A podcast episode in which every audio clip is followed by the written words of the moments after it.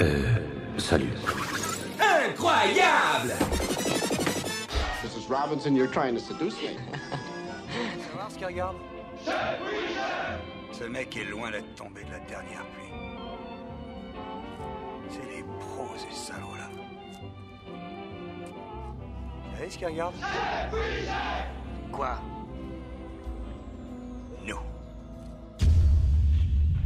Bien le bonjour à tous et bienvenue dans cet épisode de 13 de C'est quoi le cinéma? Euh, Aujourd'hui un programme assez chargé quand même parce qu'on va parler de euh, la lettre d'amour euh, au cinéma officiel, le nouveau film de Steven Spielberg, The Fablesman. On va également parler de la non-lettre d'amour au cinéma qui est le dernier Marvel Ant-Man et la Guêpe Quantumania.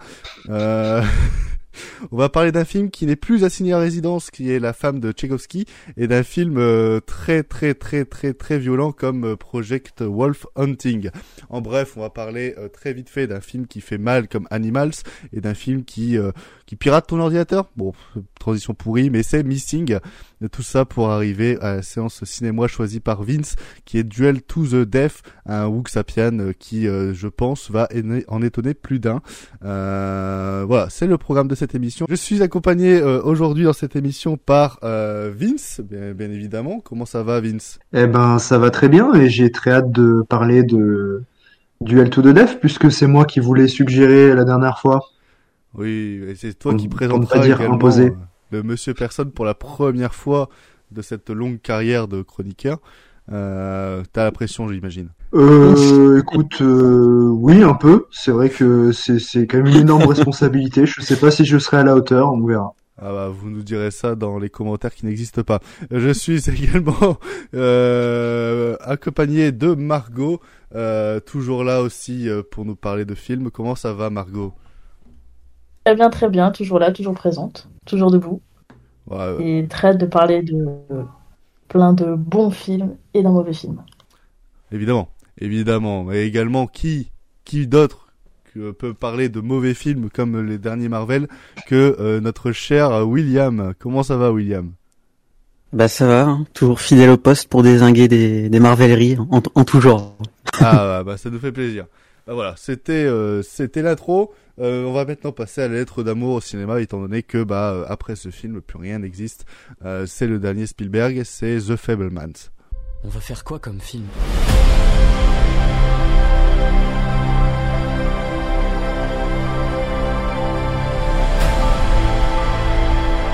Tu déprécies tout ce qu'il fait d'un peu léger ou imaginatif.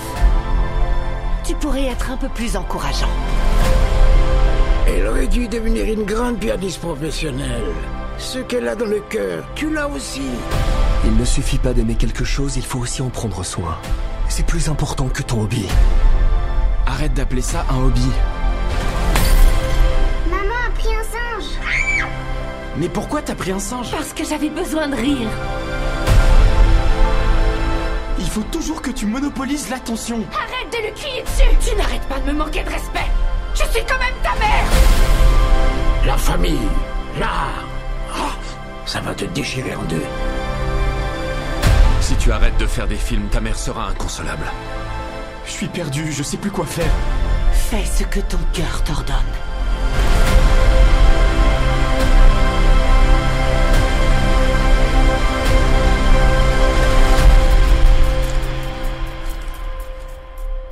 Quelle scène est-ce que tu as préférée? The Fableman, c'est un portrait euh, intime d'une enfance américaine du XXe siècle. C'est euh, également le récit euh, fictionné de Steven Spielberg sur son amour du cinéma et sur ce qui lui a donné cette passion. tout ça dans un tout ça dans un mélodrame familial entre déchirement et implosion d'une passion. Euh, c'est un film qui révèle beaucoup sur son réalisateur et c'est un film aussi qu'on pourrait qualifier comme somme. Un film que Steven Spielberg a d'ailleurs réfléchi pendant de longues années et qu'il a euh, conçu après la mort de ses euh, deux parents. C'est un récit hommage, un récit assez passionnant et c'est un récit que nous avons tous unanimement aimé. Voilà, je pense avoir fait un résumé plutôt clair de ce qui est euh, dedans par rapport au résumé euh, Allociné qui en dévoile beaucoup trop et qui est beaucoup trop long. Euh, qui veut commencer sur ce petit euh, film de, de Steven Spielberg? Petit film, c'est un grand mot, mais enfin c'est un petit mot justement. Vince, tu veux commencer? Vas-y, je t'en prie. Ouais, allez. Hein.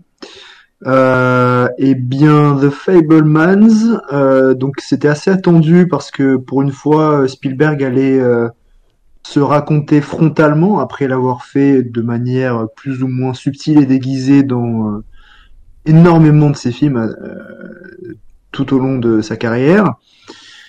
Et tu, tu l'as dit, Luan, c'est un, c'est une fiction, c'est-à-dire que on n'est pas dans le biopic, on n'est pas dans le documentaire. Euh, il va raconter euh, une partie de son enfance et de sa jeunesse, de sa vie familiale, mais euh, avec des parties romancées. C'est-à-dire que pour avoir vu, je crois, un, documentaire pour le coup sur la vie de Spielberg, il y a des éléments dans le film qui sont différents, qui ne se sont pas passés exactement de la, même façon. Mais euh, c'est quand même très intéressant et euh, pour incarner ses parents on a euh, deux très très bons acteurs, donc Paul Dano et euh, Michel Williams. Euh, ça, ça et, euh, un peu, hein, quand même, ce rôle. et ben là, elle a quelque chose à jouer, quoi. C'est ça, exactement. Euh... Et donc, on a vu passer les, les qualificatifs de lettres d'amour au cinéma. Je suis pas tout à fait d'accord. Je, je pense que c'est plutôt euh, euh, enfin, c'est vraiment un, un, récit centré sur la famille, et en même temps qui est davantage un hommage à ceux qui ont envie de faire du cinéma qu'au cinéma lui-même. Ouais, c'est ce que j'allais dire. Moi, je vois euh. ça plus comme un passage de flambeau à quiconque voudrait essayer de devenir mm. réalisateur plutôt que bah, une lettre d'amour toute, toute vaine mm. et, et, et, scrapuleuse que n'importe quel réalisateur peut se vanter, quoi.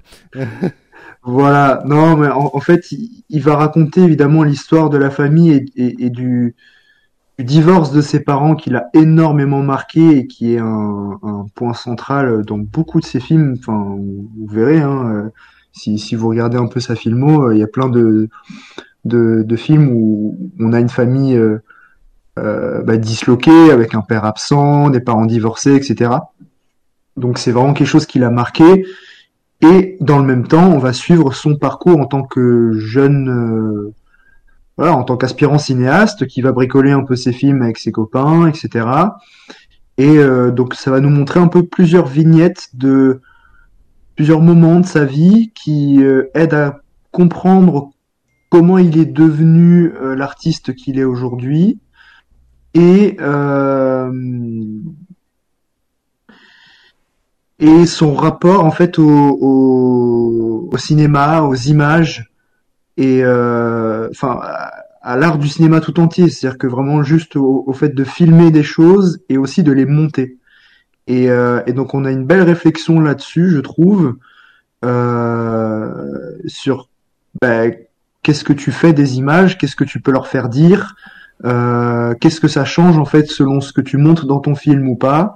Et, euh, et enfin, je trouve qu'on a clairement une des plus grandes scènes déjà de, de cette année euh, euh quand il est en train de monter euh, le, le film de vacances là en camping et qui découvre euh, dans les images qu'il a tournées des des secrets de, de, de sa mère.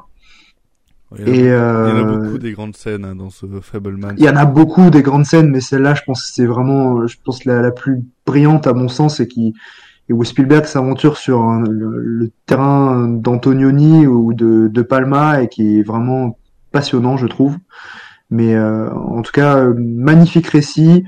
Euh, moi, en tant que jeune réalisateur aussi, il y a forcément des scènes, même des lignes de dialogue qui m'ont touché en plein cœur, que j'avais l'impression qu'étaient bah, directement sorties de ma vie. Euh, et donc, enfin voilà, moi c'est un film qui m'a vraiment beaucoup touché, que je trouve vraiment bah, superbe, très bien fait, très bien filmé, très bien interprété. Euh, c'est un, un, des plus grands films de l'année déjà. Je suis assez d'accord. Et, et, même quand tu parlais de ce rapport aux images, de qu'est-ce qu'on met dans le film, qu'est-ce qu'on ne met pas, etc. Il y a aussi cette scène mm. de divorce où on le voit dans, pendant un très court instant être en, décuplé à travers un miroir avec sa caméra en train de filmer cette scène de divorce comme s'il avait déjà pensé l'inclure dans ce film euh, hmm. dès son jeune âge. Euh, Margot, euh, c'est un film aussi que tu as tu as beaucoup aimé. Est-ce que pour toi aussi c'est cette lettre au cinéma, lettre d'amour au cinéma, ou est-ce que c'est tout autre chose comme comme Vince? c'est une lettre d'amour à sa famille d'abord, mais je pense c'est une lettre d'amour au cinéma pas totalement, mais c'est plus, je trouve, une lettre d'amour à comment le cinéma peut t'aider à traverser euh, des moments compliqués dans ta vie.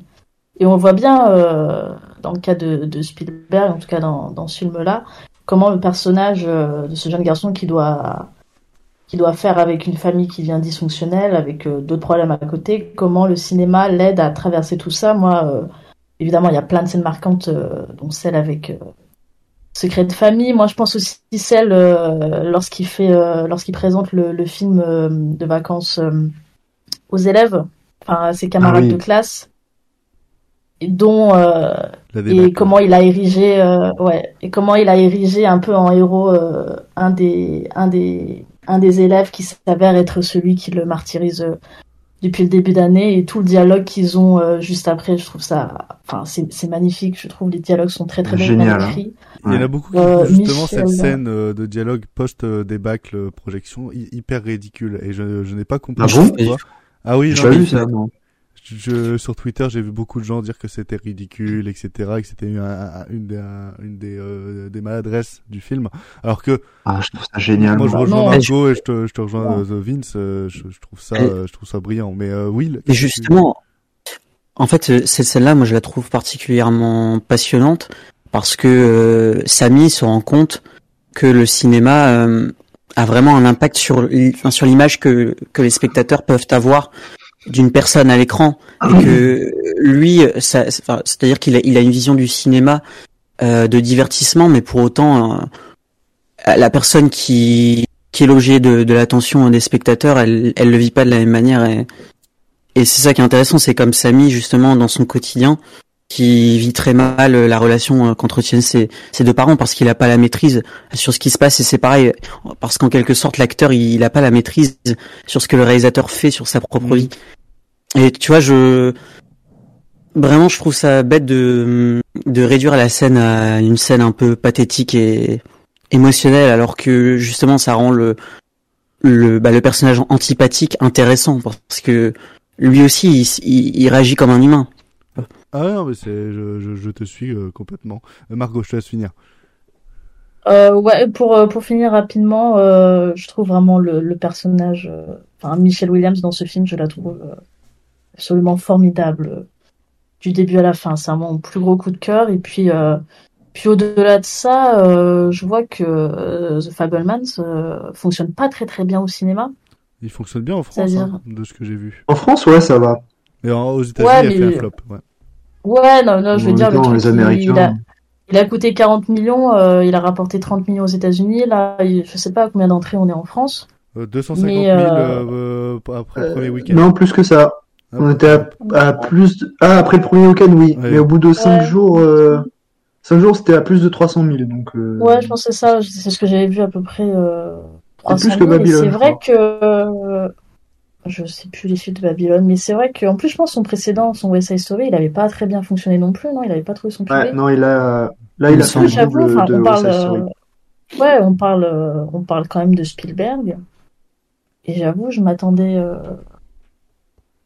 à mieux, enfin, à mieux, euh, pas venant de lui, hein, mais je veux dire, niveau chiffres, je m'attendais à mieux, donc du coup, le truc, c'est qu'avec West Side Story, je pense que euh, c'était pas connoté Spielberg. Dès, dès, le titre, en fait, c'était pas connoté euh, mm. Spielberg.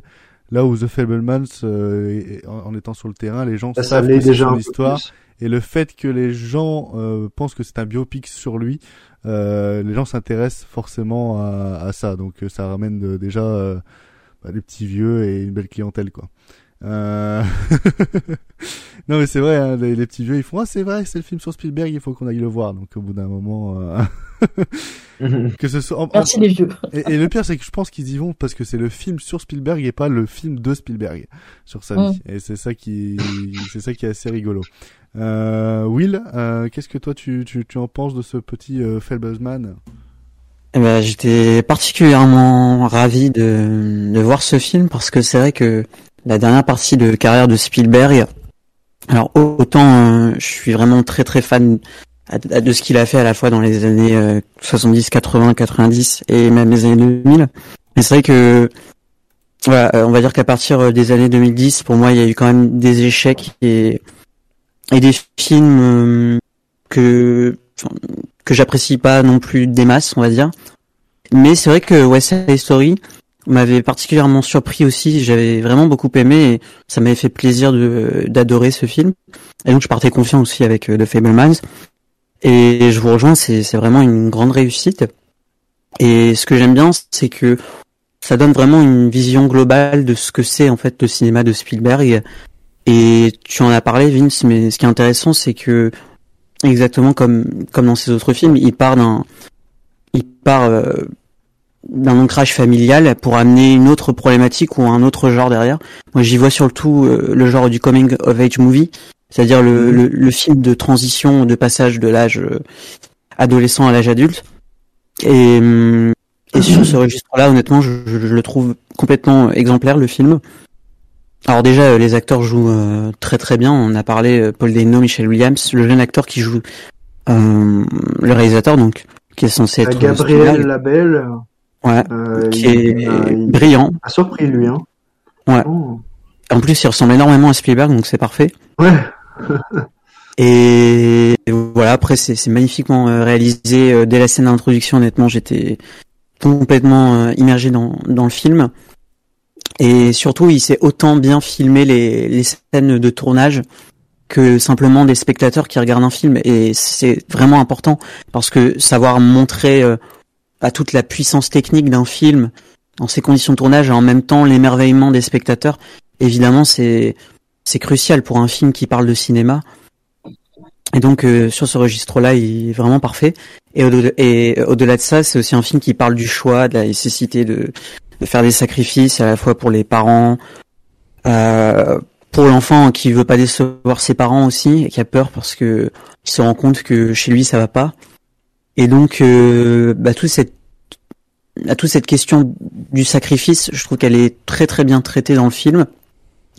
Et, euh, et chaque personnage en quelque sorte fait face à à des dilemmes notamment euh, notamment le lycéen qui se rend compte aussi de bah, de ce qui va pas en fait dans son comportement à la fin du film comme euh, l'amant de de la mère qui est incarnée par Michelle Williams euh, tous les personnages sont vraiment vraiment très intéressants et et pour les critiques parce que c'est vrai que beaucoup reprochent du moins du moins enfin pour ceux qui n'ont pas aimé le film que c'est un film assez mièvre et et qui est euh, gentillé. Honnêtement, euh, on peut pas attendre de Spielberg qu'il nous fasse un film euh, sans humanité ou, ou un film qui soit pas positif ou, plein d'espoir. Et là, évidemment, il nous fait un film qui donne envie aussi aux spectateurs de, de regarder des films et de faire du cinéma. Parce que tout son film, c'est ça quoi. C'est le cinéma qui permet de s'évader de bah, du quotidien de la réalité et voilà, euh, d'autant plus qu'il finit son film sur une touche d'humour qui est vraiment géniale. Honnêtement, la fin, j'ai j'ai trouvé ça incroyable.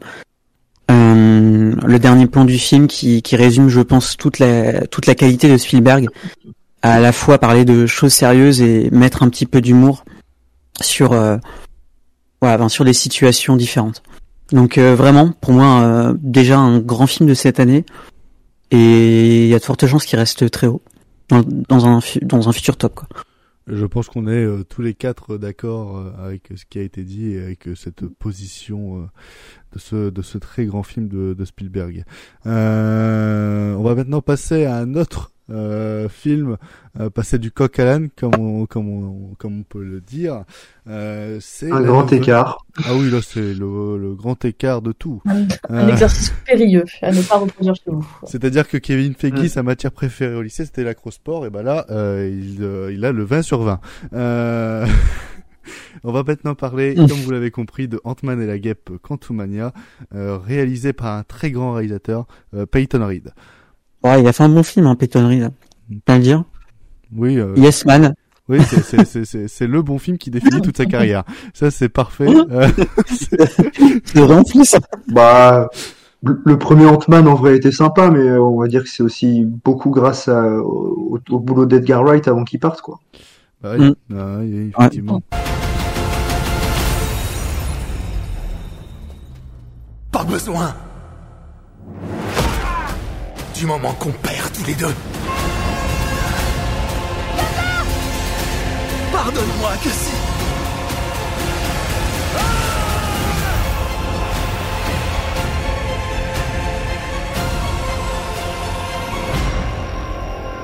Qu'est-ce que ça raconte Ant-Man et la guêpe Quantumania euh, En fait, c'est Ant-Man, il... il a sauvé le monde, il a sauvé Thanos et tout ça. Et donc du coup, euh... Il a sauvé Thanos. Ouais, ouais, il a Non, sauvé il a, Thanos. il a ouais. sauvé le monde. Ouais. de- Il a sauvé le monde de Thanos. Et du coup, il est, il veut partir à la retraite. Et euh, ce qui est complètement compréhensible, hein, il veut partir à la retraite et tout. Mais sauf qu'il y a sa fille qui fait ah non non, euh, t'es super héros, il faut pas que tu partes à la retraite et tout.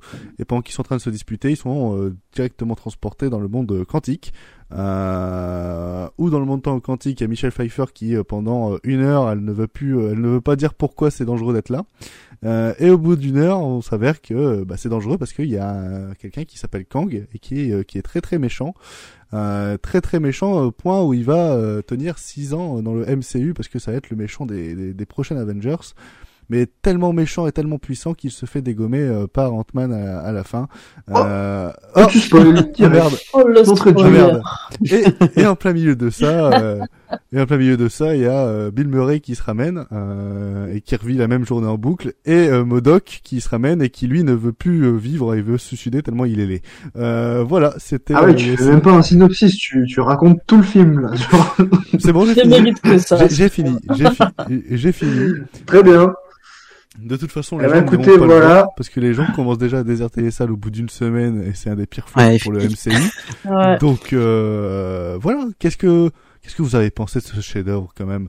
Euh, J'ai envie de commencer par Mar- Margot avant de partir sur euh, sur Will. Margot, Allez. qu'est-ce que t'as pensé de ce de ce chef-d'œuvre? Euh, c'est vrai qu'alors dans le MCU, on partait déjà euh, très mal parce que j'avoue, dans le MCU, Ant-Man, c'est vraiment le personnage qui m'intéresse le moins. Et je trouve vraiment que, même depuis le premier Ant-Man, c'est celui qui a pas grand chose à raconter alors que son personnage est plutôt cool. Autant le premier était sympathique, euh, comme peut être sympathique un film Marvel, quoi. Autant le deuxième, il m'a sorti par les trous de nez. Et euh, du coup, je, me, je, je vais voir le troisième sans grand, euh, sans grand espoir. Mais j'ai l'impression qu'on va un peu tous voir le Marvel sans grand espoir à chaque fois. Quoi. Bah, on a Et, euh, commencé une série, on a envie de faire- on a envie de savoir la fin, mais bon, il y aura certainement Ouais, on est un peu, quoi. ma- on, est, on est un peu maso. Ça. Non, mais parce que ça, il- pas parce que le film t'annonce quand même le grand méchant de cette nouvelle phase hein, qu'on attendait depuis mille ans quand même. Oui, c'est vrai. Et euh, tu te retrouves devant un film qui, qui est juste pas fini, c'est moche. Enfin, je veux dire, le premier mot qui m'est venu à l'esprit, c'est juste moche. Et j'ai vu un article qui était sorti comme quoi euh, justifier les effets spéciaux euh, pas finis d'Ant-Man à cause de Black Panther. Truc qu'on disait déjà de Black Panther parce que c'était à cause de Thor, c'était pas, c'est toujours, c'est, c'est des excuses bidons. Juste parce que ils veulent rusher euh, des effets spéciaux avec euh, des équipes réduites euh, qui sont payées euh, au lance-pierre tout ça pour se retrouver avec un film qui vraiment, euh, à partir du moment où on se retrouve dans le monde quantique, c'est-à-dire euh, trois quarts du film, il y a rien qui en ressort. C'est plat, c'est laid. L'écriture des personnages, bon, j'avoue qu'au bout d'un moment, euh, Paul Rudd, je, je l'aime bien, je le trouve sympathique comme acteur, mais son personnage, il m'a juste saoulé. Au bout d'un moment, euh, trop, trop de vannes. Personnage de sa fille qui est écrit, mais pas trop écrit non plus, mais on dit vas-y, on va la mettre là parce que bon, elle a de l'importance, euh, voilà, pour la suite. Euh, L'introduction des personnages qui sont dans le monde quantique, euh, zéro, zéro pointé aussi. Dire, euh, ils sont là, super. Ouais, clairement des super, PNJ, ils sont ouais. là. Il y en a, il y en a un qui lit, il y en a un qui lit les esprits, qui lit dans l'esprit. T'en as un autre, euh, une sorte de gloubi-boulga euh, qui va avoir des trous. Enfin, t'es là, t'es devant ton écran, t'es dépité de ce qui se passe. Et puis surtout, tu dis, bah, c'est le film qui est censé t'introduire euh, Kang, qui est, euh, voilà, le grand méchant, euh, grand méchant de ce multiverse. Et pardon, mais quand tu compares Kang à Thanos, c'est quand même pas la même envergure, quoi. C'est clair. Dire quand tu, tu vois arriver, t'es là, t'es ok, cool, super. Puis bon, on a spoilé la fin, mais voilà quoi, on sait qu'il y a un petit retournement de situation après, puisqu'ils l'ont montré dans, la scène Ah, post là, là, tu spoil vraiment là. Bon, euh, on, on sait tous, hein, ça va. Et euh, donc voilà, je trouve la- l'arrivée de ce méchant qui est totalement anecdotique, qui du coup ne donne rien de spécial à ce film. Euh, tous les personnages sont fades. euh, voilà, il y a tout le monde qui surnage. À la limite, je veux bien sauver Michel Pfeiffer et Michael Douglas qui, même sans jouer, arrivent à dégager un minimum de trucs, même si tu sens que Non, ça c'est y les a un rides. petit appel à l'aide. Ah, hein. c'est- Euh, bah écoute, mettez-leur tous des elle- rides. hein, elle et a puis, plus de euh, rides, justement. non, mais- Oui, c'est vrai. C'est vrai, tout est très lisse hein, dans ce film. Ah oui, bah. Et euh, voilà, un big up, un big up à Modoc, hein, qui, qui est à la limite le seul personnage qui m'aura fait rire euh, dans le film. Mais à la, mais à la limite, tu vois, le personnage, je trouvais ça drôle. Mais vraiment, c'est à partir du moment où il enlève son, son casque, là, son devant de casque et tout. Moi, j'étais dans la salle. je Quel carnage. blague. Ah bah, Ah, c'est- la, la salle a explosé derrière moi, hein, vraiment. Mais si, avec ça, quoi. C'est ça le truc. c'est la première fois que je sors d'un Marvel euh, séance euh, début d'après-midi le mercredi et où je vois euh, limite les fans du MCU euh, souffrir pendant le générique pour attendre la scène post générique quoi. C'est on est quand même là. hein. Euh, non mais c'est un, c'est un, c'est un, c'est un- carnage et euh, je pense qu'on met on, on, on, on devrait être un peu plus rude avec Paul euh, tellement euh, Oh non, non, mais c'est, c'est, franchement, j'aime bien Marvel, j'aime bien aller me taper des Black Panther et des trucs comme ça, euh, juste pour me, vo- pour voir un peu que- quelque chose de, qui, qui ne possède pas d'âme, mais juste pour me divertir. Mais celui-là, Mais limite, le Black Panther est un poil divertissant, tu vois. Il y a des trucs qui sont, à la limite, les combats et tout qu'il y a dedans, tu peux y trouver un certain intérêt. Autant là, même là, tous les, toutes les scènes de combat. ah non, mais c'est ce que j'allais dire. C'est ce que j'allais dire, c'est que même à Thor Love and Thunder, que, qui, qui, qui est dans les pires, hein, qui est dans les pires du MCU, j'ai- Le pire, je pense. j'ai réussi à passer quelques scènes euh, à bon moment. Euh, là, c'est-à-dire Ah, que moi non. Ah oui, non, mais euh, toute proportion gardée, évidemment. Là, c'est-à-dire que depuis pendant les deux heures une du film, pourtant c'est un des plus euh, courts du MCU depuis euh, quelques quelques quelques années hein, avec euh, Thor: and Thunder, j'ai trouvé euh, le temps hyper long et j'ai et j'ai même pas réussi à à m'attacher, ne serait-ce euh, qu'à un seul personnage. Euh, moi, il y a une scène où il y a euh, il y a toute, il y a, il y a plein de fourmis. Il y a plein de fourmis qui viennent euh, sauver le monde, Enfin, sauver le monde quantique, un monde dont tout le monde se branle, donc euh, qu'il soit sauvé ou qu'il tombe en pénurie, euh, tout le monde s'en fout. Euh, euh, et qui viennent sauver le monde, c'est grâce à Kurt Douglas, évidemment. Et Kurt Douglas. Michael Douglas. Ouais. euh, Michael, Michael. Kurt Douglas, c'est vrai que c'est euh, pas le même. Il est décédé. Tranquille. Oui, mais bon, euh, il faut bien finir par faire revenir des morts euh, euh, chez Marvel. Euh, non, mais Michael Douglas, il se ramène et, et, et il arrive dans, parce qu'ils ont même pas tourné ça sur fond vert. En plus, ils ont euh, utilisé la technologie LED. Il arrive sur le sur, sur la scène. Il, on, on- il fait comme s'il avait marché pendant des kilomètres avec ses fourmis. Alors que, alors que le type, il se ramène, il est sur un fond, il est tout seul, il est paumé entre des décors qui, bah, entre des, euh, à côté des écrans. Il sait pas ce qu'il fout là, il balance sa réplique et ça sonne hyper faux. Tu, tu sens qu'ils sont, qu'ils sont venus sur le tournage, ils ont vu les écrans, ils ont fait, euh, bon, on va faire ce qu'on a, a.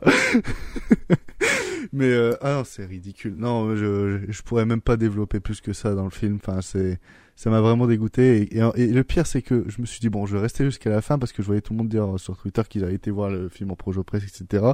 Les meilleures choses du film, c'est euh, les scènes post génériques. Euh, je vais en parler juste deux secondes.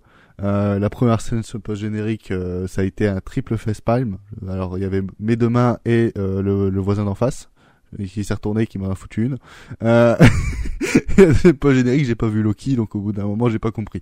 Mais mais euh... mais aucun intérêt, euh, n'y allez pas et c'est vraiment Marvel qui qui se fout de notre gueule. Et, et à la limite Kang en fait je trouvais intéressant dans la première heure quand euh, quand on essayait de développer le, le, le, personnage, mais à partir du moment où en fait on te le développe comme étant euh, la plus grande menace, une plus encore une plus grande menace que Thanos, et que comme j'ai dit dans mon résumé qu'à la fin, euh, juste Ant-Man tout seul, sans se mettre petit et grand, hein, sans se faire des ré- rétrécissements, arrive à lui foutre en deux trois beignes par terre et à lui péter sa tenue.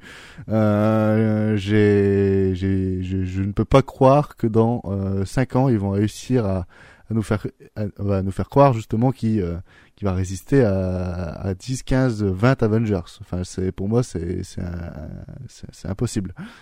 Mais bon, euh, je vais laisser la parole à, William avant de avant de conclure sur Vince. Hein. William, qu'est-ce que tu as pensé de cette Marvelerie que tu as été voir avec beaucoup de plaisir? Qu'est-ce que je peux dire de... C'est consternant. Non, vraiment, c'est c'est consternant parce que hum, je vais voir les, les films Marvel euh, vraiment euh, parce que j'ai vu les autres, quoi. Voilà, c'est pas par plaisir. euh, Ce qui fait que, par définition, j'attends rien des films Marvel quand je vais les voir, et cela depuis Avengers Endgame, qui m'a qui m'avait profondément dégoûté à sa sortie. Qui est- voilà, après film que je déteste. Euh. Voilà. Et hum, qui a, et on va dire qu'il a détruit pour moi le le méchant du MCU qui était intéressant, parce qu'il y en avait un. À l'époque, c'était Thanos, on en a parlé. Et hum, Ant-Man 4. euh, en fait, le problème, c'est que j'ai l'impression de regarder un téléfilm par moment, de, de regarder ensuite euh, un Spy Kids euh, version encore euh, pire. Et, Et- Thor, et Thor faisait déjà penser à Spy Kids. C'est ça qui est. En plus. Ouais. Mais sauf que là, je veux dire, c'est pas Robert Rodriguez qui fait son délire, c'est quand même un studio de de films de super qui produit des films de super-héros. Donc euh, honnêtement, cette qualité-là, moi je trouve ça inquiétant et vraiment euh, catastrophique. Euh, ne pas comprendre à ce point-là les les comics, rien qu'avec le personnage de Modoc, on a parlé, c'est vraiment euh, aberrant. Et puis après, euh, voilà, je trouve que le film est très mal, euh, euh, non seulement il est très mal réalisé, mais c'est mal cadré. euh, pff. Les écrans derrière, honnêtement, ça fait dégueulasse. Mais c'est Tu, tu crois pas une seule, tu, ah, tu crois pas une seule seconde que, que les personnages ils, vivent dans ce monde, quoi. Les acteurs ils débitent leur euh, leur dialogue, qui sont franchement ridicules, hein, d'ailleurs, parce qu'on n'a pas parlé, mais honnêtement, l'écriture euh, des dialogues est quand même euh, sacrément mauvaise aussi. Ah oui, bah, Et hein. voilà, c'est. J'aurais pu faire mieux.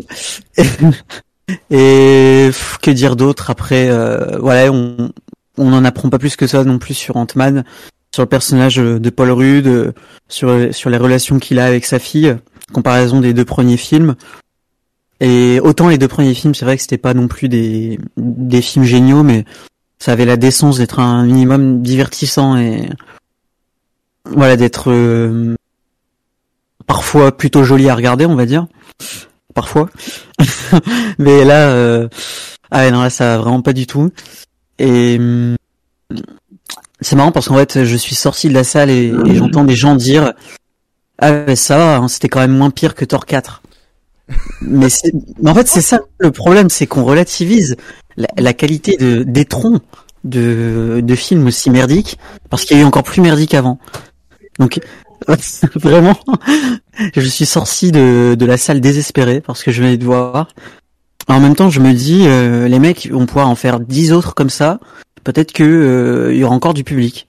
Ah, mais Donc euh, voilà, on verra. Hein, mais le, le- le pire, c'est que j'ai dit, euh, bah, Margot elle le sait, mais on- la, la veille, on a regardé Daredevil Director's Cut, le Daredevil avec Ben Affleck. Et le, et le pire, c'est que bah ce film-là qui se fait dégommer depuis des années, mais c'est carrément mieux que ces dernières marveleries de, de, de merde en fait. Hein. oui, oui, oui. Il y a, il y a de la Ah, bien. il y, a, une compréhension du personnage, il y a, il y, a, il y a- il y a tout un univers qui est construit. Et là, Oui, quand, on, quand, quand on voit Ant-Man et la guêpe, il y a Ant-Man et la guêpe dans le titre, euh, c'est limite si Et- ils sont pas aussi figurants que que les PNJ quoi. Et il y a aucune souci, compréhension du que- personnage. Mais c'est que tu vois, euh, dans les années 2000, autant les bah, beaucoup de films de super-héros, je pense à des films comme Superman Returns, euh, Daredevil par exemple, sont des films imparfaits. hein. je veux dire, c'est clair que c'est pas du grand cinéma, mais au moins ils avaient euh, une identité. Là, tu vas voir un film Marvel, t'as l'impression de voir euh, 10 films que t'as, que t'as déjà vus dans la même continuité. C'est problématique. De la pâte à modeler, hein, c'est c'est c'est des types- avec les couleurs, euh, les couleurs, les mauvaises formes, enfin c'est c'est de la pâte à modeler. Euh, pour Ouais. terminer, euh, Vince, qu'est-ce que tu as tu as pensé de ce de ce Marvel? Bah, c'était pas bien. Ah, c'est. Alors, je je vais quand même dire quelques qualité entre guillemets. J'allais dire, je pense Euh, que c'est- tu es celui parmi nous quatre qui a le plus aimé, euh, quand même, toute proportion gardée.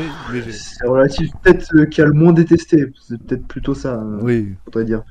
Ouais. Mais euh, en fait, euh, j'ai cru peut-être les 20 premières minutes où, euh, quand bien même la laideur visuelle, etc., euh, je sentais il y avait une, une envie de faire euh, un espèce de, de, space opéra euh, qui me semblait euh, assez euh, sincère, tu vois. Et je trouvais que ça fonctionnait plutôt bien. Aussi, t'en as parlé un peu, Luan, mais le début de l'introduction de Kang, donc les flashbacks, notamment avec Michel Pfeiffer, où on, a, on apprend un peu plus sur qui il était, qu'est-ce qu'il a fait, etc. Je trouve que là, c'est assez intéressant. Enfin, on, on ressent un peu des enjeux sérieux. Tu dis, oh, ok, le mec euh, peut être une vraie menace et tout. Bon, euh, la fin euh, indique que le contraire, hein, clairement. Je comprends pas ce choix, mais c'est- ouais, non, Euh, mais pendant un instant, je me suis dit, ah tiens, ok, on nous installe de vrais enjeux, là, euh, je prends le truc au sérieux. Alors que en, en termes scénaristiques, ça aurait été beaucoup plus simple de donner cet arc-là, euh, de cet arc du méchant qui se fait vaincre à la fin à Modoc, plutôt que à, à- à Kang en Ah fait. oui. Kang aurait dû se barrer avant ou trouver une excuse euh, pour pour être à part en fait de ce combat. Oui, bien sûr, bien sûr. Non, Ça mais n'a c'est- aucun sens. C'est débile.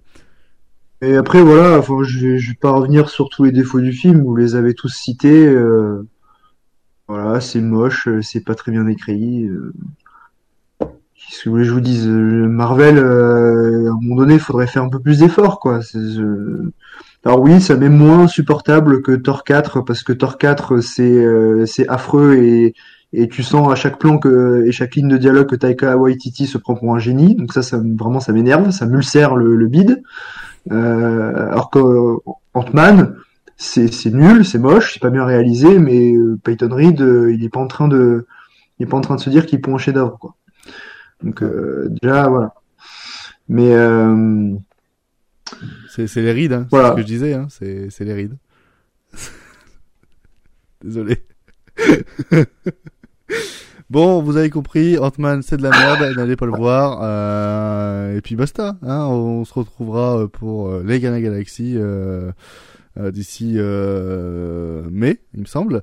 Euh, peut-être le seul bon film Marvel de l'année. Ouais, c'est ce que j'allais dire. C'est, je pense que. Depuis 10 ans. Ouais. non, depuis Infinity War, arrête tes conneries. Ouais, ouais, c'est vrai. Euh, bref, on va maintenant passer à un film beaucoup plus, euh, beaucoup plus intéressant euh, que, le dernier Marvel. C'est le film de, le nouveau film de Kirill Serebrennikov après Leto et, et, la fièvre de Petrov. Qui, il revient avec la femme de Tchaïkovski.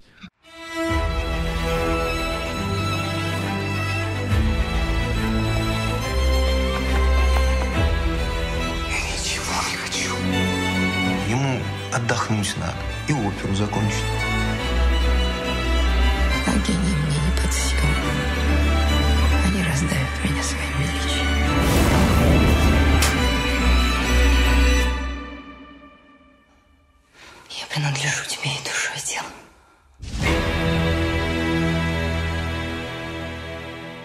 La femme de euh, Tchaïkovski se passe en Russie au 19e siècle, où Antoniona euh, Milyukova, euh, jeune femme aisée et apprentie pianiste, épouse le compositeur euh, Piotr Tchaïkovski, mais l'amour qu'elle porte n'est pas réciproque et la jeune femme est violemment rejetée. Consumée par ses sentiments, Antoniona accepte de tout endurer pour rester auprès de lui. Euh, moi j'ai entendu dire, parce que je n'ai pas vu le film, que c'était un film beaucoup plus euh, calme et serein euh, qu'une fièvre de Petrov. Est-ce que tu, es- tu es Mm. d'accord avec ça, euh, Margot? Totalement. Alors, je l'ai vu à Cannes l'année dernière, donc euh, les souvenirs sont un peu lointains. Mais euh, déjà, faut faut savoir que quand quand le film a été sélectionné à Cannes, c'était un peu la un peu la la, la révolution, parce que c'était la première fois que Kirill Serebrennikov pouvait venir à Cannes. C'était tout un truc, euh, toute une aide d'honneur, euh, les applaudissements et tout. Du coup, c'était la séance c'était assez chouette. Au-delà de ça, je trouve le film assez intéressant parce que il s'éloigne pas mal de Leto et de la fièvre de Petrov, tout en, euh, dans certaines scènes, euh, arrive euh, à y retourner. Euh, je trouve le, le, le résumé que tu as fait, c'est le résumé qui était sur Halluciné. Évidemment. Que je... Oui, évidemment. question. que je trouve quand même un peu mensonger. Parce que l'histoire, c'est pas non plus totalement ça. C'est-à-dire que elle tombe amoureuse euh, de Tchaïkovski, il se marie, mais le problème, c'est que Tchaïkovski il y a des rumeurs comme quoi il serait homosexuel. Et, euh, en fait, euh, à cette époque-là, euh, Tchaïkovski, du coup, ne veut plus être avec Antonina. Et euh, mais à cette époque-là, l'Église interdit le, le divorce, sauf cas de tromperie.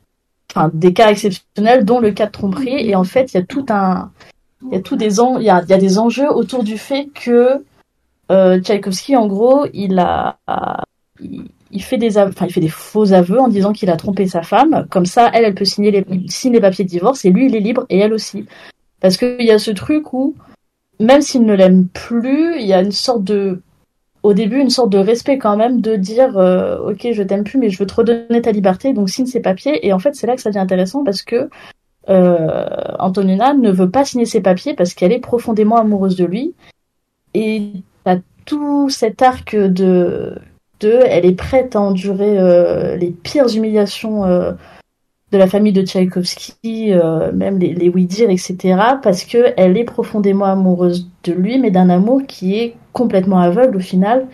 Et le, le film, au final, c'est vraiment la déchéance de, de, cette femme qui se retrouve emprisonnée dans une relation qu'elle qu'elle seule pense euh, qu'elle a un avenir. Et euh, du coup, je trouvais le film très très chouette. Le film prend son temps. Euh, Contrairement à Leto où on s'éclate assez vite et la fièvre de Petrov qui est un truc qui va à 100 à l'heure, là ça prend vraiment son temps pour installer ses personnages, ses enjeux et son ambiance, mais je trouve que ça fonctionne assez bien. il dure 2h20. Euh... Ouais. Oui, il dure 2h20, mais je n'ai pas tellement senti que ça. Il y a des moments, j'avais l'impression de retrouver un peu de Leto par moment, euh, mm. lorsque la musique s'immisçait euh, dans certaines scènes, même si là c'est de la musique classique. Et je trouve toute la dernière partie où vraiment on arrive à un point de, de non-retour, où euh, Antoniona euh, pète littéralement un câble. Hein, au bout d'un moment, elle devient folle. Et cette dernière partie, je trouve qu'elle se rapproche assez de la fièvre de Petrov dans cette euh, dans, dans, dans, cette mise en scène de, de la folie et de la et de la défiance. Du coup, euh, en tout cas, c'est un film que j'ai beaucoup aimé. Après, qui qui est peut-être pas forcément facile à aborder, enfin qui est quand même moins accessible, je trouve que que Leto. Mm. Euh, mais dans tous les cas, euh, je trouve que c'est quand même un très très bon film et l'actrice qui joue euh, la femme de Tchaïkovski, dont je ne vais pas essayer de dire le nom parce que là, ça serait lui faire offense. je la trouvais assez formidable à l'époque où c'était passé à Cannes. Je trouvais qu'elle aurait pu prétendre, en tout cas, au prix d'interprétation féminine parce que je la trouve vraiment mm. exceptionnelle dedans. Euh, oui, euh, Vince, il me semble que tu es un peu moins convaincu par euh, la femme de Tchaïkovski. Euh, Qu'est-ce que tu, tu, tu penses? Il me semble que tu l'as vu il y, a, il y, a, assez longtemps aussi. Je l'ai vu il y a six mois en festival aussi. Euh, en fait, moi, j'avais vraiment bien aimé Leto et la fièvre de Petrov, euh, pas du tout. Donc j'avais un peu peur de, de ce nouveau film de Kirill Serebrennikov. Et en fait, euh, j'ai plutôt bien aimé globalement, mais ça m'a vraiment pas euh, transcendé ou impressionné.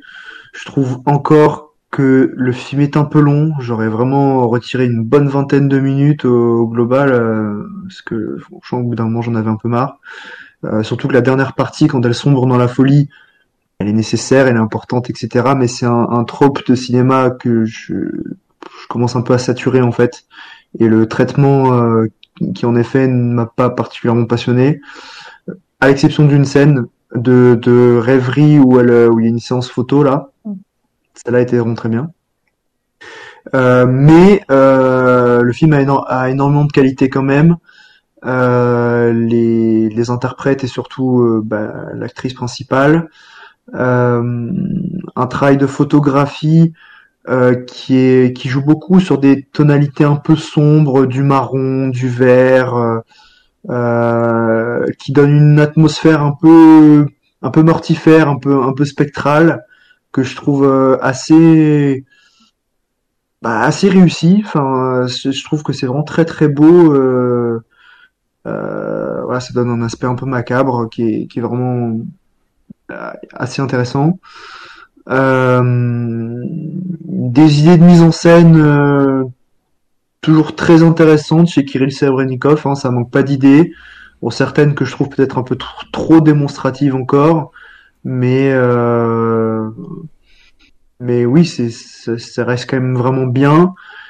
Et euh, cette histoire qui est a priori vraie, ou en tout cas c'est peut-être romancé, mais en tout cas c'est basé sur des faits réels, qui est euh, étonnante et que dont je n'avais jamais entendu parler. Donc euh, ça reste euh, voilà un, très bon film globalement, mais ça me juste pas transporté et ça finit un peu par me lasser quoi sur la dernière heure du film quoi. Et ouais, contrairement à, à ton avis euh, qui, qui, qui soutient le film et qui euh, en même temps lui trouve certaines longueurs, il me semble que William, qui en ressort tout juste, euh, a lui beaucoup, beaucoup, beaucoup apprécié. Ouais, ouais. Euh, alors, euh, je rejoins ce que ce que Margot a dit globalement sur le film. Euh, j'ai vraiment bien aimé, honnêtement. Et c'est vrai que je, la fièvre de Petrov, j'avais trouvé ça intéressant, mais j'avais trouvé ça aussi un, un peu long et peut-être trop obscur et labyrinthique pour moi. C'est vrai que je m'étais pas tout à fait retrouvé, même si euh, voilà c'était un bon film. Euh, mais déjà là vraiment ce qui, qui m'a impressionné c'est le, le travail de le travail de reconstitution d'époque qui est qui est bien fait. Euh, la performance de l'actrice aussi que je trouve vraiment mais euh, exceptionnelle honnêtement dans son rôle. Euh, voilà, elle s'est, elle s'est tout jouée. Et en même temps, euh, ce film de déchéance, parce que parce que c'est ça le film, c'est presque un film, un film de fantôme en fait sur une femme qui qui finit par devenir l'ombre de ce qu'elle était euh, avant. Euh, bah, je le trouve euh, vraiment vraiment réussi, même sur la durée. Alors le film dure 2h20, mais pour autant, personnellement, j'ai, j'ai pas trouvé ça problématique parce que en fait, on, est toujours un petit peu sur son état psychologique dans le film. Le film s'attarde beaucoup sur son inconstance dans ses rapports à l'autre, euh, à la fois vis-à-vis des autres hommes, parce que ce sont des hommes qu'elle pourrait avoir, et bien sûr, elle refuse de les avoir parce que, en même temps, elle, elle, veut pas céder et, et rompre euh, le mariage avec un divorce, mais aussi parce que voilà, elle l'aime, ou alors est-ce qu'elle aimerait aussi le voir souffrir pour qu'elle revienne vers lui? Donc il y a vraiment, euh, je dirais, enfin, beaucoup de choses qui sont assez passionnantes finalement sur euh, sur bah, sur les enjeux que cette femme-là peut avoir dans le film et qui sont bien traités. Et sinon, après, c'est toujours aussi bien réalisé, hein, honnêtement. Euh, beaucoup d'idées de mise en scène, euh, la photographie aussi, je l'ai trouvé superbe. Et la musique est très jolie. Alors peut-être qu'il y a un peu trop de musique, je dirais. C'est vrai qu'il y en a beaucoup quand même dans le film même si évidemment ça porte sur Tchaïkovski, voilà, c'est, je, je, me dis quand même que, que sur, que sur certains moments, voilà, il y avait peut-être besoin de plus de silence, pas forcément toujours une musique derrière. Mais globalement, euh, vraiment un très bon film, je trouve, bien incarné et qui ne ressemble pas du tout, pour le coup, à la fièvre de Petrov, même si Margot, tu l'as dit dans la dernière partie du film, il y a toute une séquence qui rappelle euh, ce que le réalisateur peut faire, quoi. Vraiment quelque chose de très dynamique, un, un peu, euh, un peu fou, on va dire, qui part un peu dans tous les sens, que j'ai trouvé pertinent, mais assez radical. Eh ben écoutez, euh, j'espère que ça vous a donné envie de découvrir la, femme de Tchaïkovski au, cinéma. En tout cas, moi, c'est un film qui me tente pas mal, et, mais qui, je pense, euh, euh, je vais aller le voir quand je vais être dans le mood de me taper du, du, du hein, parce que c'est, c'est quand même quelque chose d'assez euh, assez lourd. Je, je, me souviens de ma séance de la fièvre de Petrov qui était assez, euh, assez mouvementée et qui en même temps j'ai, j'avais beaucoup aimé, donc euh, j'irai certainement le voir euh, d'ici peu. Euh, on va maintenant terminer ces, ces, ces, ces séquences du, du film du présent avant de passer au en bref et, au cinéma avec euh, une bizarrerie euh, une bizarrerie d'action gore euh, coréenne qui s'appelle Project Wolf Hunting.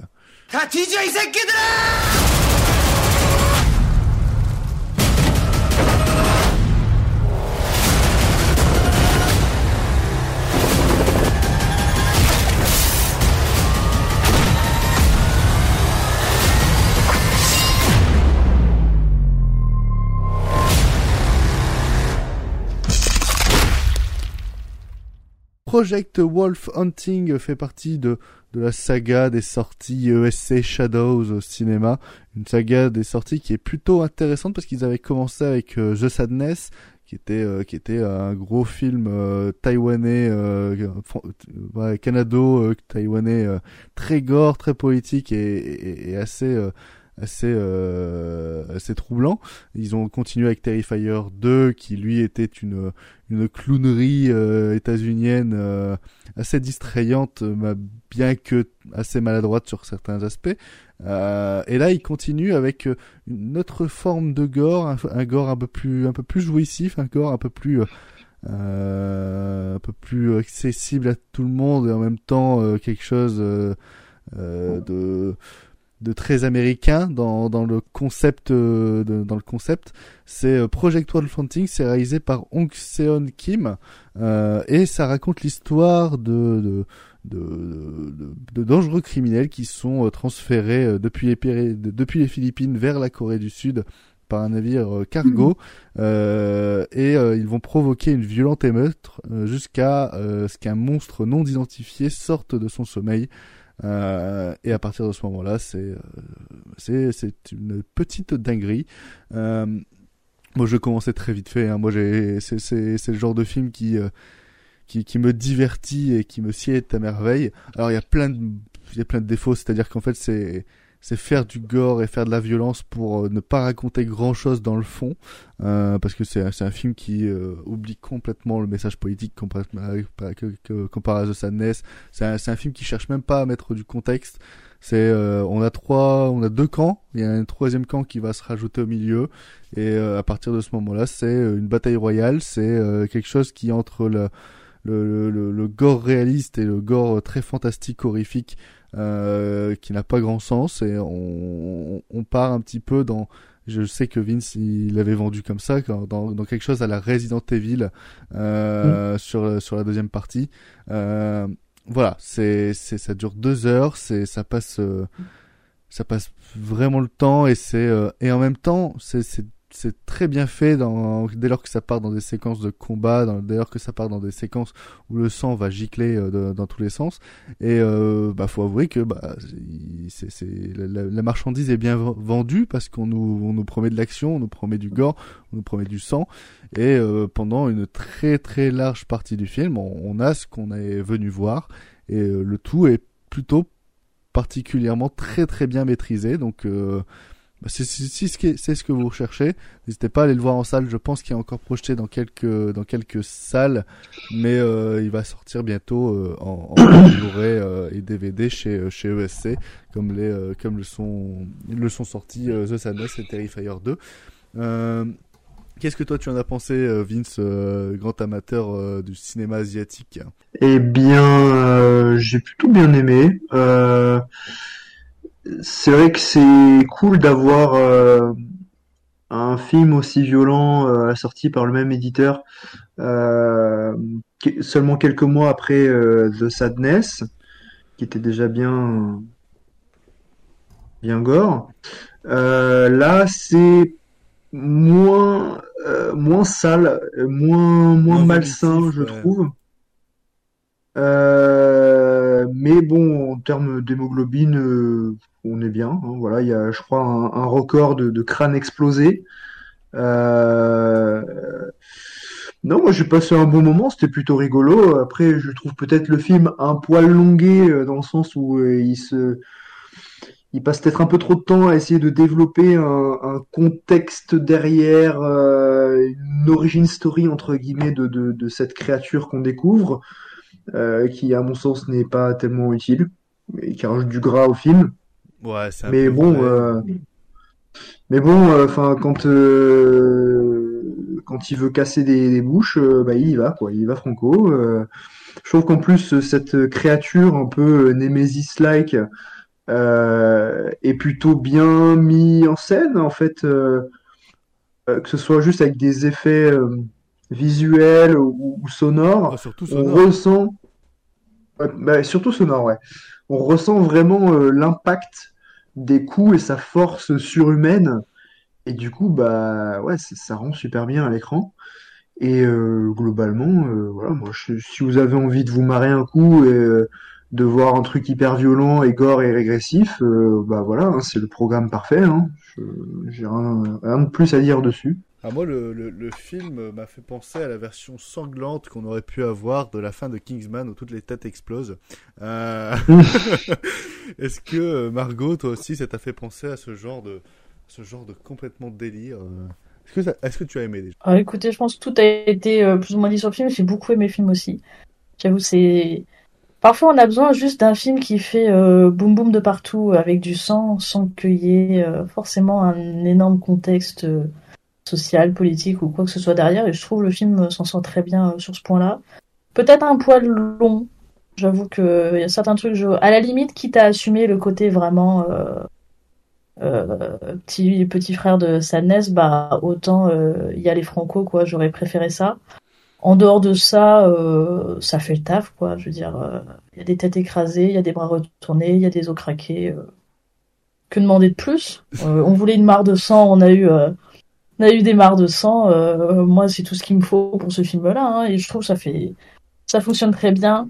Euh, cette sorte de grosse bête euh, qui arrive et qui fait un peu retournement de situation parce qu'on est au bout d'un moment t'arrives à un point où tu dis bah ok il va se passer quoi derrière parce qu'il reste plus grand chose à raconter et là il te rajoute cette énorme bête qui sort de nulle part euh, ce truc ce Terminator euh, 2.0 euh, tu, tu, tu ne sais quoi tu ne sais où mais tu sais que tu vas pas savoir le battre Ok, c'est bon, je regarde le Euh, film. et euh, qui fait que ça rajoute à nouveau de nouveaux enjeux, ça relance euh, tous les enjeux. Euh, je trouve ça, je trouvais ça intéressant. Je trouve ça intéressant, je trouvais ça assez euh, jouissif par moment à regarder.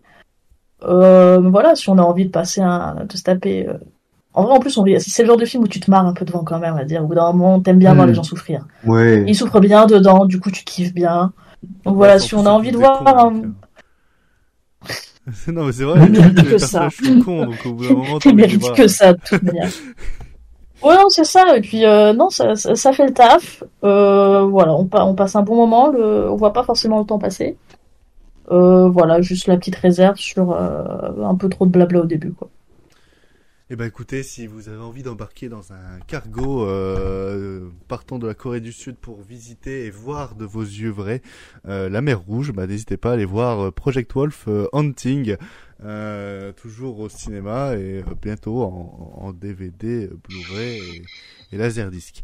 Allez, on est parti sur une petite section euh, en bref euh, où euh, je vais vous parler. En...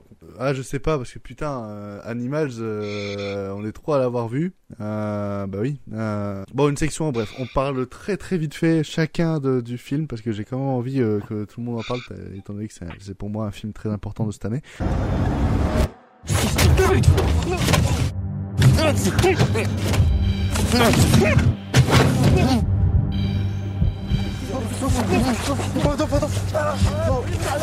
Allez, souris, t'es filmé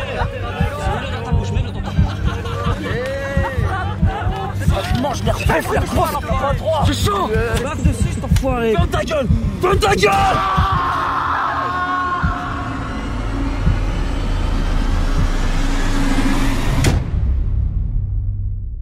Animal de Nadil Ben Yadir, c'est l'histoire de Brahim, un jeune homme euh, qui a la, joie de vivre de sa mère euh, et qui un jour euh, va, va trouver l'amour de sa vie. Sauf que euh, le jeune Brahim est musulman et l'amour de sa vie s'avère être un homme, euh, ce qui va poser euh, beaucoup de problèmes dans sa famille et donc du coup il va ne pas vouloir leur annoncer euh, et en voulant défendre une jeune femme euh, dans la rue qui va se retrouver embourbée avec euh, de, vilains garnements il va vouloir la défendre et donc du coup va prendre sa place et va vivre une, euh, soirée euh, absolument horrible. C'est une histoire vraie, c'est le premier euh, euh, meurtre revendiqué gay de, Belgique si, euh, je ne me trompe pas.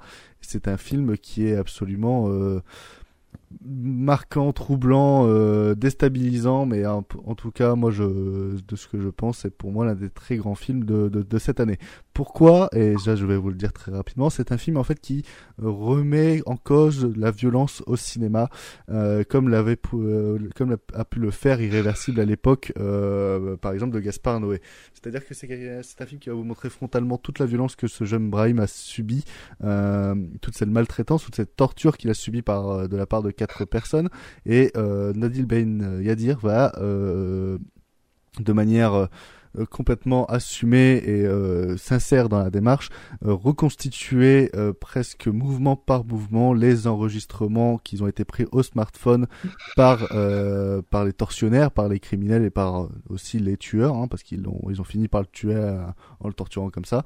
Et tout ceci va mettre le spectateur dans un malaise profond, surtout que ça se passe en plein milieu du film et que du coup il reste un troisième acte, un troisième acte où on suit euh, ce que vont devenir, euh, en particulier l'un des agresseurs.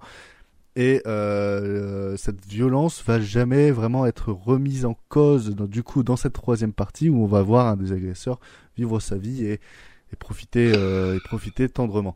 Euh, et euh, tout ça est géré, tout ça est filmé, géré à la perfection. Les les acteurs jouent parfaitement bien. À la limite, on, on croirait voir les enregistrements de l'époque de 2012.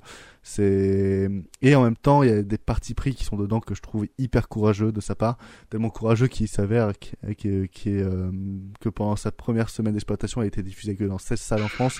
Tellement tellement c'est on, on se doutait que l'accueil critique allait être assez désastreux parce que bah forcément c'est un film qui est très euh, douloureux à voir. Euh, mais c'est un film que moi je, pense je, vais soutenir tout le long de l'année et qui euh, ne vous étonnez pas si vous le voyez dans, un de mes tops à la fin d'année tellement c'est, un film qui m'a chamboulé retourné. Et je pense que pour mes deux comparses qui l'ont vu notamment Margot et ça l'a ça beaucoup troublé. Margot qu'est-ce que tu peux nous en dire très rapidement? Bon pour recontextualiser en fait le crime de Brahim, c'est euh, passé en 2012. C'est le premier crime qui juridiquement en Belgique a été euh, désigné comme un crime homophobe. Parce qu'avant, en fait, euh, ça, juste que ça n'existait pas. Ce qui est quand même assez terrible de se dire qu'il euh, voilà, dans 2012 pour que ça arrive, parce que je pense qu'il y en a eu bien d'autres avant. Euh, T'as dit le, le, le, plus gros du film, c'est vrai que c'est un film qui est interdit au moins de 16 ans et à raison, parce que voilà, il y a la première partie que je trouvais euh, déjà très intéressante où en fait on suit juste Brahim euh, lors de la fête d'anniversaire de sa mère. Il y a des longs plans séquences où tu as tous les enjeux qui se mettent en place, où tu comprends qu'il y a que son, enfin il y a son frère qui est au courant de son homosexualité, mais qui lui dit en gros euh, n'en parle pas non plus, hein, faut pas non plus faire trop de vagues, qui l'emmène à se retrouver devant ce barguet puisqu'il devait retrouver son copain à ce moment-là et euh, advienne ce qu'il advient, il se retrouve coincé dans une voiture avec euh, quatre, euh, quatre personnes qui finissent par le torturer. Euh, sachant que la deuxième partie, elle dure pas très très longtemps, elle dure une quinzaine de minutes. On a l'impression qu'elle dure des... Pas tant que ça. En vrai, on dirait, mais que j'ai regardé 25, 25-30 minutes. En vrai, pour moi, le film. Ouais, j'ai regardé, non, bah, j'ai. pas sûr parce que j'ai regardé après que j'ai fait une interview avec le réalisateur. Et en fait, non, ça dure pas si, si longtemps que ça. Mais bref, dans tous les cas, c'est quand même une séquence qui est très très compliquée à voir. Enfin, à regarder frontalement, il y a des moments où j'ai dû détourner la tête parce que c'était quand même, euh, c'est quand même assez, assez compliqué. Comme tu disais, ça remet euh, la notion de violence au cinéma euh, sur le tapis. Et euh, ce qui fait que aussi le film se prend un gadin énorme euh, par la critique et c'est un truc que j'aimerais défendre parce que voilà j'ai vu beaucoup de retours disant que c'était juste de la pas de la violence gratuite mais c'était une mise en scène un peu facile d'utiliser la recontextualisation comme ça avec des smartphones sans vraiment de, de parti pris derrière. Alors que justement il y a un vrai parti pris et c'est un parti pris non seulement du réalisateur mais aussi du père de la victime. Parce que savoir que le père de la victime euh, a été consultant sur ce film forcément sans avoir vu le film bien sûr, mais euh, c'est le père de la victime qui a voulu vraiment que, le réalisateur montre cette violence-là dans le film. Donc, euh, donc voilà, je trouve les critiques un peu injustes euh, sur ce point-là. Mais au-delà de ça, je trouve le film très bien maîtrisé, très bien écrit. Euh, je ressors de là, c'est compliqué, c'est compliqué à gérer. Mais je trouve que c'est vraiment un gros coup de maître euh, qu'a fait euh, Nabil Ben Yadir et ça reste euh, pour le moment un de mes films. Enfin, c'est le genre de film je sais pas, ouais, non, qui, qui restera, je pense, euh, d'ici là, la fin de l'année, ça reste dans la tête. Il y a des images qui restent dans la tête, qui bougent pas, et, Ouais, et puis, peux- et puis voilà. Tu peux pas dire que c'est un de tes films préférés de cette année. en fait, la, la, la, la, la, la consonance de la phrase ne marche pas avec le sujet. Mais c'est le terrible. Mais non, mais je veux dire, mais, mais bien sûr, mais tu vois, c'est, c'est, c'est c'est terrible. Tu peux, le film, est- tu sais, tu as envie de dire le film est génial, mais tu dis le film est génial, mais non, il est pas génial Ouais, dans ce bah qu'il raconte. Euh, c'est clair. Mais c'est, on, on s'est compris. Oui, oui, je sais, non, je sais. Euh, et William, est-ce que tu es, tu es d'accord avec nous ou est-ce que tu es un peu plus euh, réticent euh, sur, euh, sur Animal? Euh, bah, j'ai beaucoup aimé. euh, Alors c'est quand même particulier d'évoquer ce film parce qu'effectivement, euh, je dirais que le, le problème majeur qui se pose à ce genre de proposition, c'est euh, comment en fait on peut interpréter la position du metteur en scène. Et là, on, on nous montre la violence sur des points de vue différents. C'est-à-dire qu'on a la victime, on a les agresseurs et on a le meurtrier. Donc c'est-à-dire celui qui donne le, le coup euh, le coup final, enfin celui qui voilà, qui est vraiment celui qui a qui a tué euh, la victime. Et je sais que pas mal de critiques presse ont reproché justement au, au réalisateur de quelque part euh, euh, se sortir d'une démarche pédagogue en adoptant un, une, sorte de multiplicité pardon des points de vue dans la mesure où euh, voilà finalement on va rester avec le- avec le bourreau à la fin du film. Et moi je vous rejoins dans la mesure où je trouve ça au contraire euh, très pertinent de conclure son film sur sur ce point de vue-là parce que c'est une prise de conscience qui est encore nécessaire aujourd'hui de justement interroger la notion de culpabilité et, et surtout le fait que n'importe quel être humain en fait est capable de faire ce qu'on a vu dans, dans le film. C'est ça qui est terrible, c'est que le, euh, le carnage qu'on voit en deuxième partie de film, qui est euh, très proche de l'insupportable. hein. Honnêtement, euh, j'ai eu énormément de mal et pourtant je suis pas forcément très sensible sur les scènes de violence au cinéma. Enfin, ça va. Mais alors là, euh, c'était vraiment très dur. Et, le fait de suivre après donc ce gars-là et comment il réagit au, au meurtre qu'il a commis, j'ai trouvé ça vraiment très intéressant. Surtout que les acteurs jouent, jouent très bien, comme vous l'avez dit. Après, c'est sûr que le film n'épargne personne. Je pense pas qu'on puisse conseiller le film à tout le monde non plus, hein, quand même. euh, Ah non, clairement pas, non. c'est- peut-être la limite vraiment, je trouve, au film, c'est qu'il faut avoir un certain bagage et un certain recul sur le cinéma pour euh, pouvoir euh, l'appréhender d'une façon correcte. Ah et pas juste se dire je vais regarder un film pour euh, vivre une expérience que je vais apprécier mais que je vais apprécier dans sa terreur parce qu'on n'apprécie pas le film c'est comme irréversible. Ce sont des films qu'on voit qui nous terrifient mais on les apprécie parce qu'ils nous font peur mais pas on n'apprécie pas la terreur en tant que telle. Je sais pas si je me fais comprendre mais c'est Oui, vraiment oui, une nuance qu'il faut avoir en, en tête. C'est un peu comme le film de Pasolini Salo. C'est exactement la même chose. On peut pas dire euh, voilà je j'ai vraiment pris plaisir à voir ces gens-là commettre ces actes. Évidemment que non mais dans tous les cas c'est c'est un film cette très expérience ou à, ou à- voilà ou à vivre ce que le réalisateur a voulu que tu, tu, tu vives en fait hein, en tant que spectateur. exactement voilà. en, Euh, en termes de cinéma parce que pour le coup c'est là où le cinéma est fort c'est que on y croit totalement hein. personnellement je vais pas décrocher une seconde du, du film tellement c'était réaliste Ah oui, non, c'est ça, c'est c'est un des points forts, euh, des points forts du film.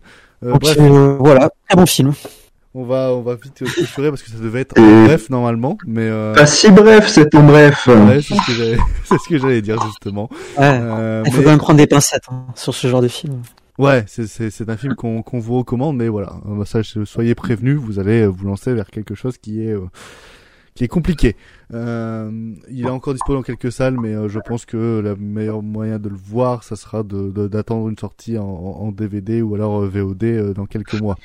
Euh, on va passer euh, maintenant à une séance, à, un film beaucoup plus en bref, parce qu'il y a que moi qui l'ai vu, donc je vais en parler très très vite fait. Et là, je vais, je vais vraiment y aller vite.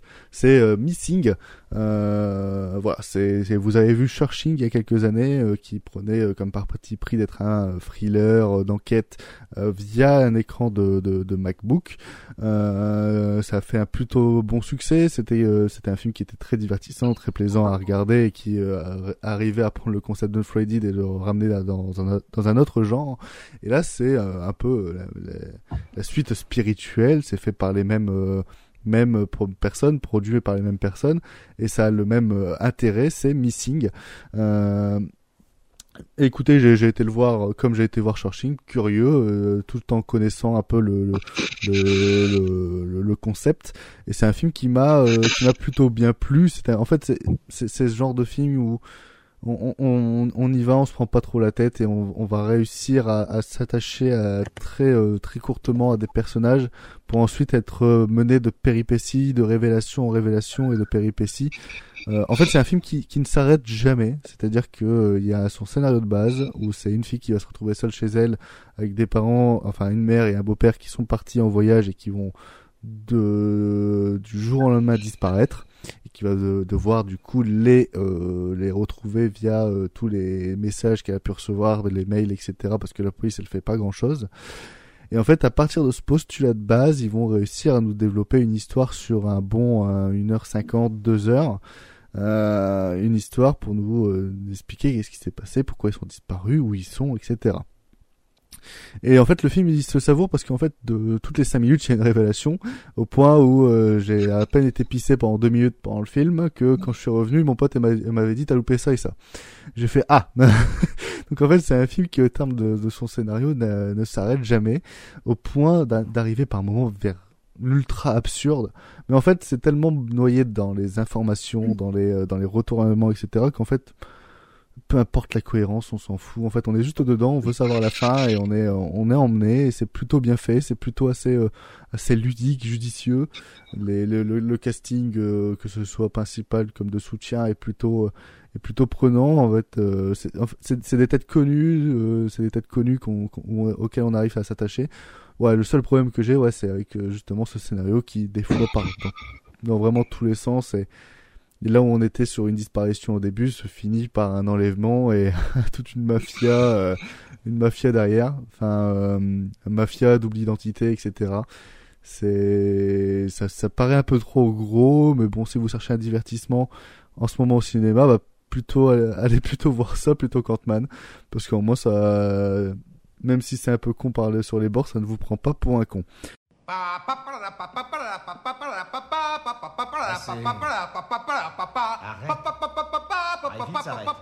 Mais merde Debout, vilain pionceur T'es en retard Voilà ce que c'est que d'être un esclave. Des milliards de gens qui mènent leur petite vie anonyme. Je crois plutôt que tu veux un verre. Qu'en dites-vous, juge Ben, pourquoi pas Ça ne me dérange pas de prolonger l'exécution. Bon, on va passer au, à la séance cinéma. Si, si vous êtes encore euh, là, parce que je vois qu'ils sont tous en train de s'endormir, c'est euh, c'est fabuleux. On va se réveiller un coup avec des ninjas là. On va se réveiller un coup avec, euh, avec des ninjas du Hook Sapian. C'est euh, c'est Vince qui l'a proposé, donc c'est euh, c'est Vince qui va vous le présenter. Damien Lau. Flora Chiang. And featuring Choi Siu Kyung.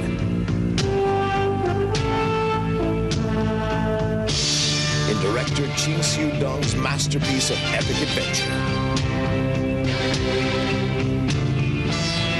Duel to the death. At the end of each path lies death. But destiny is not written. Alors, la séance euh, du mois, c'est Duel to the Death, réalisé par Ching Siu Tung en 1983. Euh, on se trouve en Chine, euh, à l'époque de la dynastie Ming, où tous les dix ans, un duel est organisé entre le meilleur sabreur chinois et le meilleur sabreur japonais, afin de déterminer voilà, quel est le euh, quel est le pays euh, avec la, la plus forte école d'arts martiaux. Qui est le plus gros Euh, et oui, c'est un peu ça. Et, euh, et les deux champions donc de, de cette de cette année-là vont se retrouver tiraillés entre ben, leurs devoirs patriotiques et en même temps un, un complot de, de chacune des organisations euh, pour euh, truquer euh, les résultats du, du duel et en sortir vainqueur. Alors, euh, donc pour commencer, je vais peut-être euh, introduire un peu le réalisateur Ching Siu-tung, qui est euh, essentiellement chorégraphe en fait à Hong Kong, euh, qui a chorégraphié plusieurs films de de Choi Ark euh, comme euh, Zoo. Euh, je crois qu'il a bossé aussi sur l'enfer des armes et euh, il a également chorégraphié euh, les trois films de Zhang Yimou, Héros, Le secret des poignards volants et La cité interdite.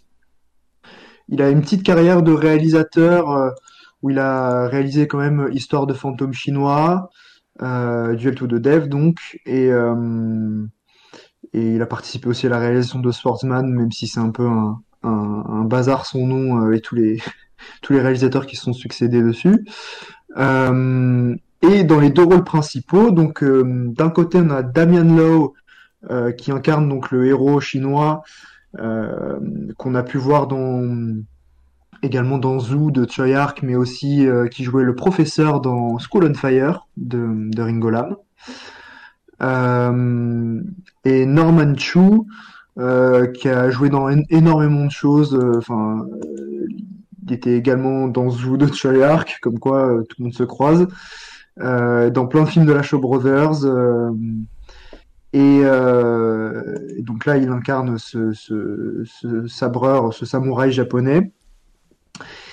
Et en fait, ce film, donc, sort au début des années 80, un peu dans, une mouvance de renouveau euh, du wuxiapian, où il y avait un espèce de, un nouveau souffle, une nouvelle dynamique euh, qui était placée dans ce genre. Donc le wuxiapian, c'est c'est le film de sabre chinois, hein, euh, où on suit généralement un héros solitaire avec des grandes valeurs, euh, euh, donc qui va lu- lutter envers et, con- et- et contre tous.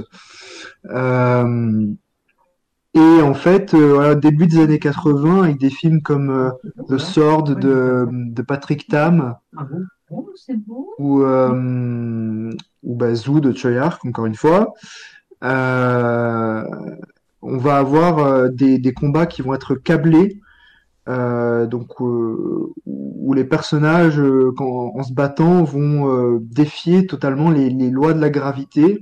Donc, euh, ce qui euh, détonne des, combats plus euh, terre à terre qu'on avait l'habitude de voir dans des productions Shaw Brothers, notamment des, films de Shang-Chi.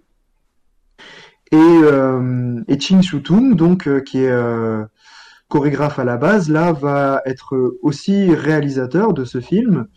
Et il va délivrer tout simplement un des wuxia les plus fous que j'ai vu de ma vie.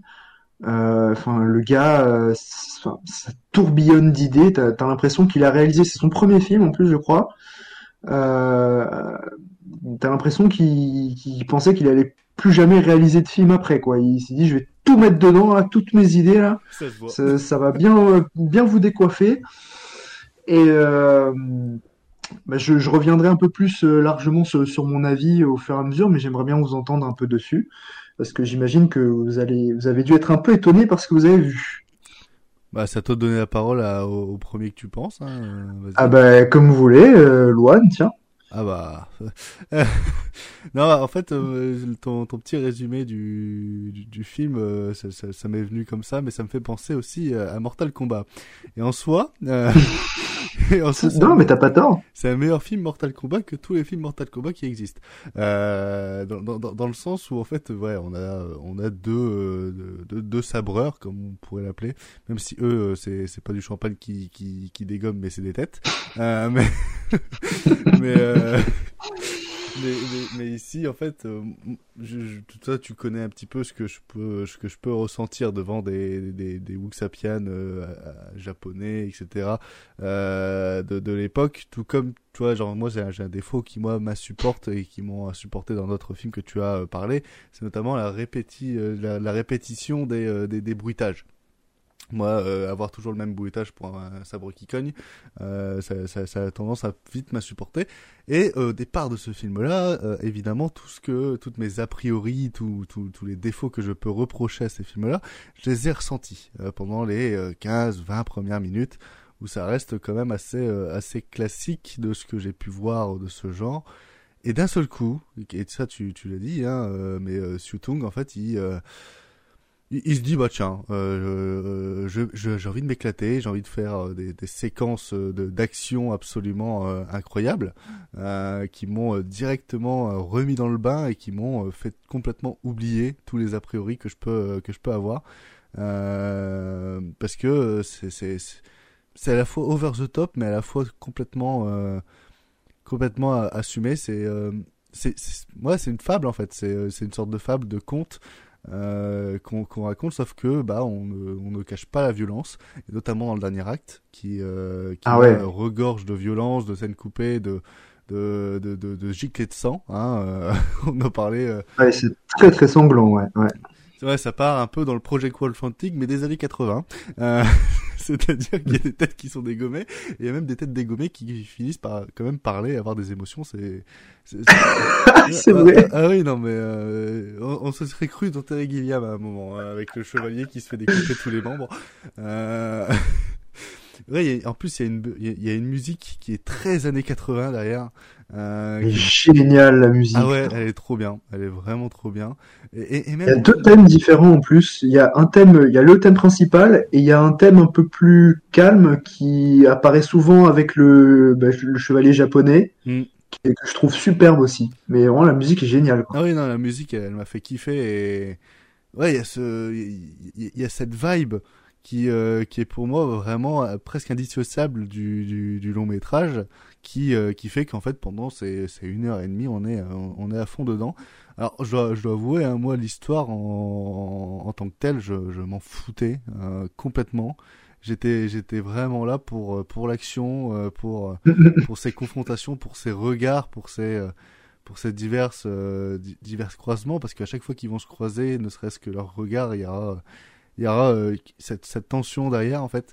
Et, ah ouais. et, pour moi, la caractérisation des personnages fait beaucoup plus en fait dans le film que euh, ce qui ce qui est raconté.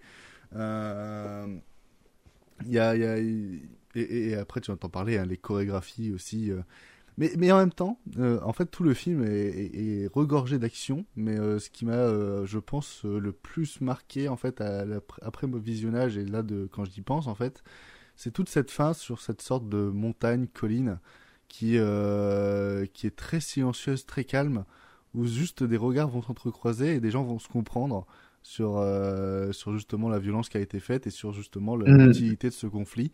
Euh, et, et pour moi, c'est ce qui, ce qui, c'est ce qui brille le plus dans, dans, dans Duel to the Death. C'est, c'est en fait, t'as, as un peu ce sentiment de tout ça pour ça, mais en même temps, même les personnages oui, se le disent. Complètement. Et, et, et, même les personnages se le disent à la fin, et en fait, euh, bah ouais, non, j'ai été dedans et j'ai adoré. Vraiment, j'ai vraiment adoré et j'ai presque envie de, de, de, le revoir et de le posséder en fait. Même, bon, on le sait, hein, il est disponible qu'en Blu-ray import parce que bah évidemment. Mais euh, mais ouais, j'ai presque envie de me le commander et de le posséder chez moi tellement euh, bah, tellement j'ai pris mon pied et j'ai kiffé mon visionnage. Voilà. bah super. Euh, qui veut qui veut se lancer euh... Margot peut-être? Allez, moi je la plupart euh, je suis assez d'accord avec tout ce que Luan a dit. Euh, je vais pas en rajouter énormément dessus. Euh, c'est vrai, j'en ai déjà vu pas mal des enfin pas mal. J'en connais quelques-uns des de ce genre de films. Et oui, t'as vu des films de, de Shang-Chi, toi, c'est vrai. Ouais. Et tu sais, il y a ce truc où après, je, je, j'en ai vu sans en avoir trop trop vu, tu vois. Et il y a un peu, pas cet a priori, mais un peu ce truc de, je me, genre, il y a une période où je regardais pas mal, puis j'ai arrêté d'en regarder un peu parce que j'avais un peu la sensation de, de voir toujours un peu la même chose, sans que ce soit forcément euh, Pas tous les mêmes, il y en a marre. dans un sans que ce soit forcément connoté vraiment négativement, tu vois, mais j'avais toujours ce tu sais à quoi, tu sais à quoi t'attendre en fait. Et c'est vrai Oui. qu'au bout d'un moment, ça, ça peut lasser. Donc là, je me suis dit, c'est vrai que je partais un peu avec cet a priori de je pense savoir ce que je vais voir à peu près. Puis le mec te fait non, non, pas du tout. Elle ment, Et c'est ce qui rend le truc. Elle ment parce qu'il y avait quand même mes messages en mode Louane qui envoie Putain, c'est trop cool. Donc elle ment un petit peu. Mais euh, et du coup, euh, non, non, et, euh, je trouve le film te prend par surprise euh, à plein de moments. Euh, l'action, euh, moi vraiment la dernière partie, euh, à un moment donné, je crois, j'ai tourné la tête juste deux secondes pour faire un truc. J'ai l'impression qu'il s'est passé 42 choses pendant les T'as loupé trois meurtres c'est vraiment, c'est vraiment, je suis, il y a la moitié des gens de l'écran qui sont morts, je comprends pas, j'ai tourné la tête deux secondes, qu'est-ce qui s'est passé? Je trouve les, le savoir euh, japonais et chinois très bien caractérisé, très, très intéressant. La relation qui, qui unit les deux, euh, je trouve très, très, très, très belle. Et puis, euh, non, j'avoue que pour un Wu Champion, c'est surprenant. Et quitte à, enfin, je... ouais, non, j'aurais pas d'autres, j'aurais pas d'autres mots parce que vraiment, je crois que j'étais juste là à la fin, j'ai fait, ah, ok, ok. Je veux plus rien. C'est vraiment le truc, je fais ok, il n'y a plus rien d'autre qui existe, moi ça me va. Je garde ça, je garde, je garde cette.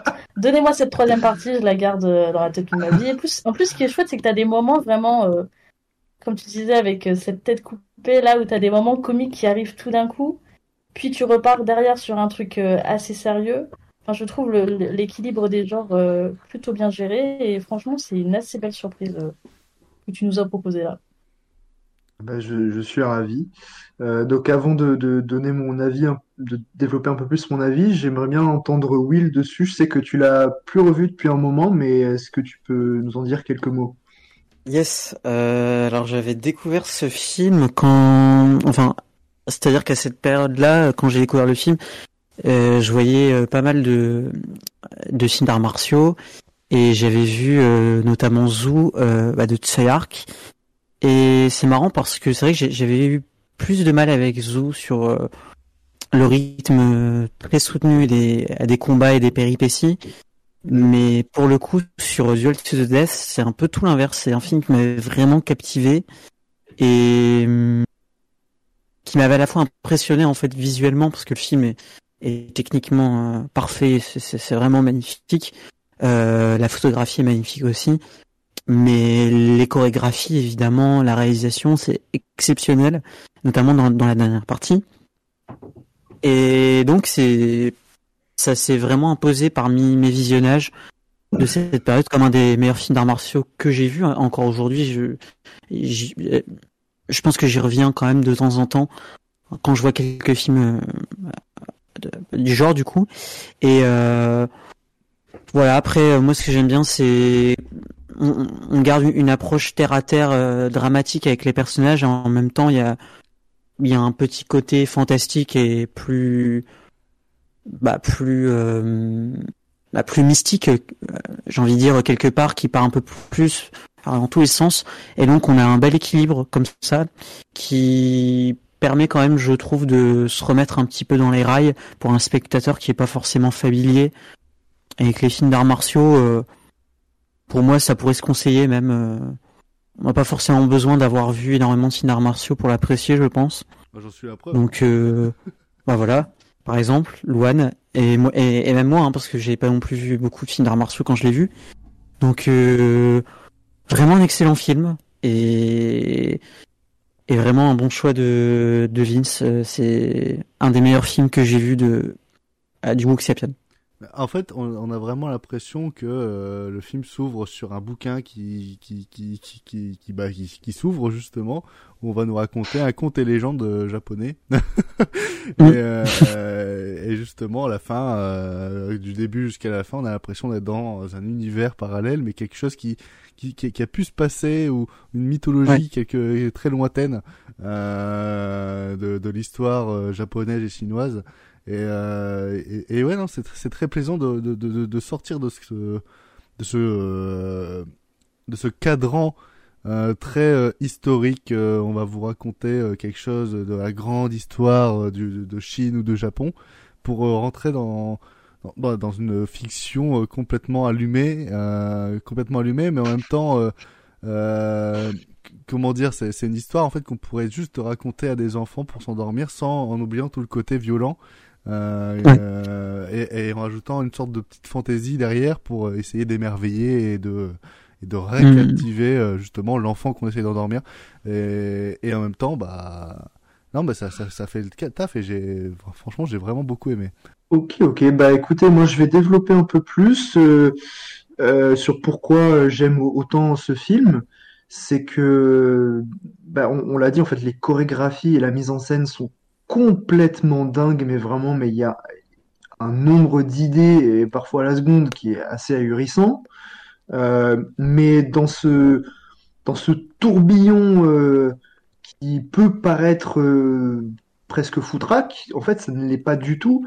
Si tu regardes précisément le, découpage et le montage, en, vrai, c'est une précision mais redoutable et, et, ça fonctionne de fou, que ce soit pour euh, amener l'attention euh, ou euh, provoquer une espèce de frénésie dans, dans les, euh, dans les mouvements euh, euh, de, de, de, des combats. C'est complètement dingue. en plus, alors moi, ce que, ce que j'aime bien aussi, c'est que on a un peu un mélange entre ben, cette euh, voilà, c'est cette nouvelle dynamique du Wuxiapian avec les combats câblés euh, du début des années 80 et le côté un peu euh, euh code d'honneur, Heroic Bloodshed euh, qu'on retrouvait dans, dans, les, dans les films de Shang-Chi. donc, le, enfin, typiquement, la relation entre le, le chevalier chinois et le, et le samouraï, c'est une relation voilà, qui est basée sur le respect mutuel et l'honneur et tu sens que les deux en fait se questionnent sur l'utilité de leur combat. Est-ce qu'ils sont vraiment obligés de se battre? Est-ce qu'ils sont pas juste en train de servir des intérêts de personnes plus plus haut placées? Et, euh, et en plus voilà dans ce complot qui essaye de bah, de, de, truquer l'issue du, du, combat pour désavantager un, un, des, un des combattants.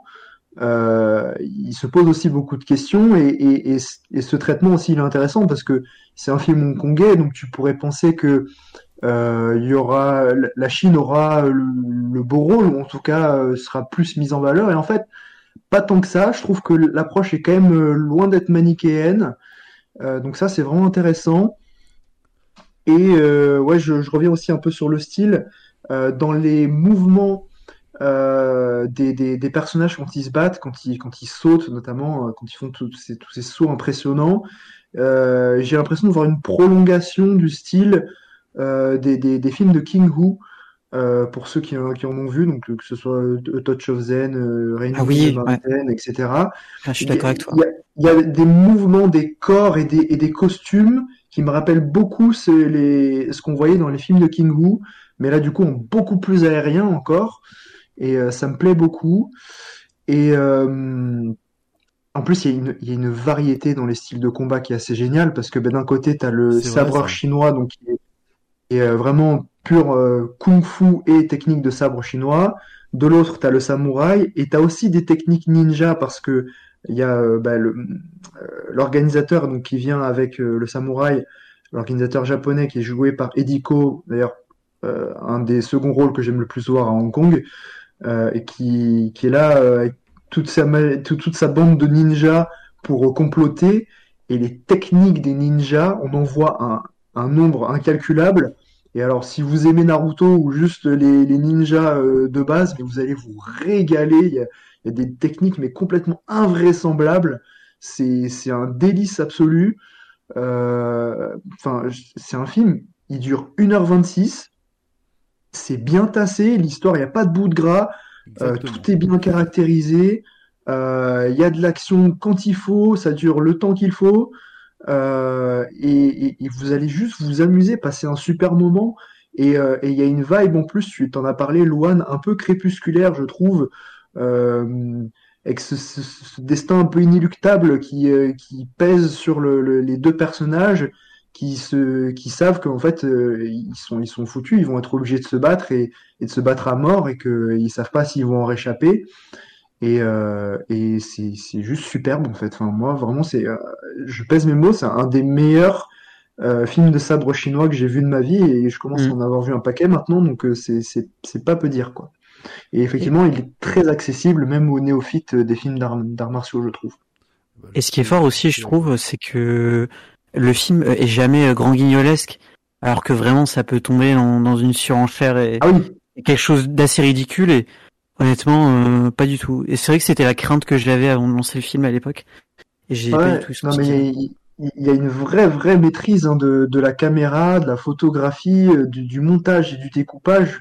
T'as l'impression que comme tout va très vite, tout est très frénétique. T'as l'impression que c'est un peu, que, voilà, que c'est un peu foutraque, mais non, en vrai, il y a une maîtrise de, de Mm, fou. mm, mm. Enfin, je, Ouais, moi, je suis assez impressionné à chaque fois quand je vois ce film et ouais, bah, cette ambiance crépusculaire et, et la musique, la musique qui participe à l'atmosphère du film comme ça, c'est un bonheur. D'ailleurs, euh, en parlant de ça, parce que tu as parlé euh, de Kingu, mais j'espère qu'on parlera une fois de, du film, euh, de son film euh, A Touch of Zen, son fameux chef-d'œuvre, j'ai envie de dire. Ah bah moi j'aimerais bien qu'on en parle une fois, mais euh, il dure trois heures, donc euh, Ouais, il dure voir trois heures, avec mais- est d'accord. Oh. Quelle merveille, quelle merveille. C'est bon, hein, laissez-moi le temps. Je pourrais te Enfin, passer ouais, le, je- je pourrais te passer le Blu-ray en plus. Luan. Bon, je pourrais Ah oui, ben voilà. c'est pas, un problème. Euh, Voilà, en tout cas, je suis, je, suis très content de vous avoir proposé ça. Tu m'avais demandé un film d'action, j'ai dit ah bah là il va en, il va en prendre pour son argent, donc euh, Ouais, non, voilà, mais je, je suis euh, ravi que ça vous ait. Ça va, ça va. C'est pas ce que ce que je pensais. euh, C'était pas les a priori que je pensais avoir. Et ça, Ouais. j'aime quand on me prend comme ça à revers. Euh, c'est- une victoire. Et d'ailleurs, je trouve que l'affiche du film est magnifique. Hein. Je sais pas si c'est la Ah même ouais. qui est sur Letterboxd, euh, enfin euh, Ouais, pour les. Britanniques, les Américains. c'est Mais... celle avec euh, les deux visages euh, Ouais, de, de c'est ça. profil de Non. chaque côté ou? Ah non non non Euh, non, non, non, t'as les deux combattants et t'as et t'as le titre en rouge. Ah, donc c'est pas t'as les deux combattants sur le rocher là.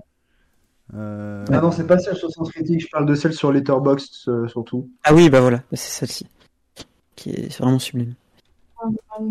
Et, et l'édition Blu-ray, t'en parlais, Luan, euh, effectivement, il n'y a qu'une édition import, donc euh, sortie chez Eureka euh, actuellement, avec sous-titres anglais, mais euh, enfin, de toute façon, si vous avez une, un- des notions en anglais, euh, vous inquiétez pas, c'est pas des dialogues euh, de fou, donc vous allez euh, pas être perdu. Ah oui, surtout Et, comme euh, j'ai dit, euh, pour moi l'histoire n'est pas euh, n'est pas le plus euh, passionnant dans le dans le film.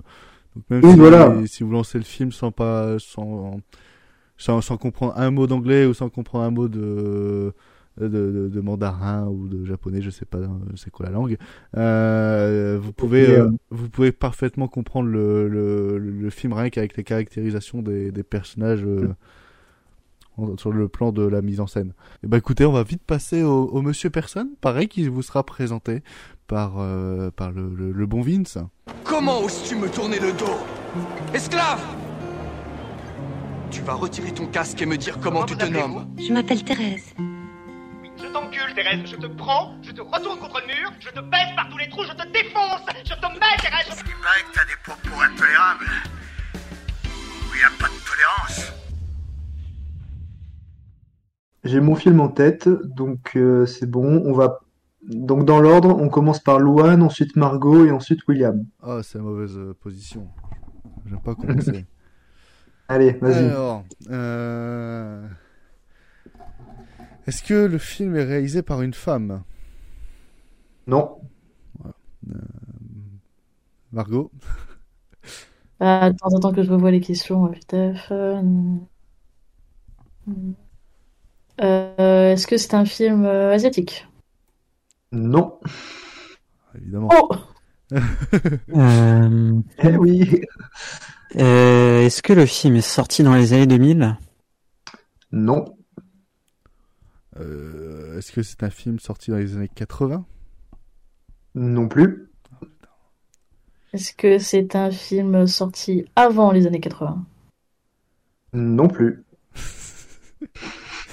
Euh, Est-ce que c'est un film? Ok. Bon, du coup, je, je poursuis. Euh, Est-ce que c'est un film américain? Un film américain, pardon. Oui, c'est un film américain. Euh, Est-ce que c'est euh, c'est un film euh, qui a coûté plus de 100 millions de dollars? Oula, j'ai pas le budget en tête, mais ça m'étonnerait fort. Non, non, c'est pas un film qui a dû coûter très cher. Tu sais que t'as le droit à Wikipédia. Hein. Oui, je peux vérifier, mais à vue de nez, euh, c'est- c'est pas 100 millions, c'est beaucoup moins. Bah, profite d'avoir la page Wikipédia parce que si on te pose des questions précises. euh, Très bien. Vas-y Margot. Euh... euh, euh, euh, euh, euh, euh, 49 est-ce- millions, si tu veux savoir. Ah bah, super, merci. Ah. Je pas le dire. Ah ouais, ça te donne un petit indice.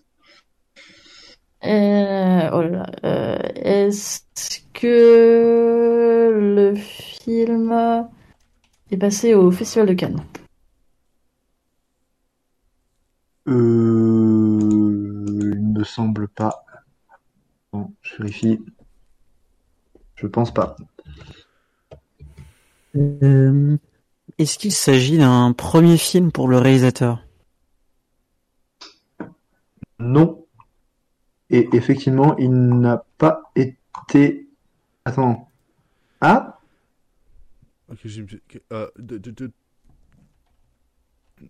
Alors, qu'est-ce qui... qui- Ah si, si, il a été euh, à Cannes, ouais. Il a été diffusé à Cannes. Je sais pas euh, s'il était en compète, par contre. J'arrive pas à savoir là. Ok. Ok, ok. Oula, ça, ça pète tous mes plans, ça. ah merde. Euh... mhm. Euh, Deux secondes, deux secondes, deux secondes. Putain de merde. Euh... Tac, tac, tac. Ah, j'avais tout un, schéma. Est-ce Est-ce que le film fait partie d'une saga? Non. Non. Ok, bon. Euh... Attendez, attendez, attendez. Euh... c'est-.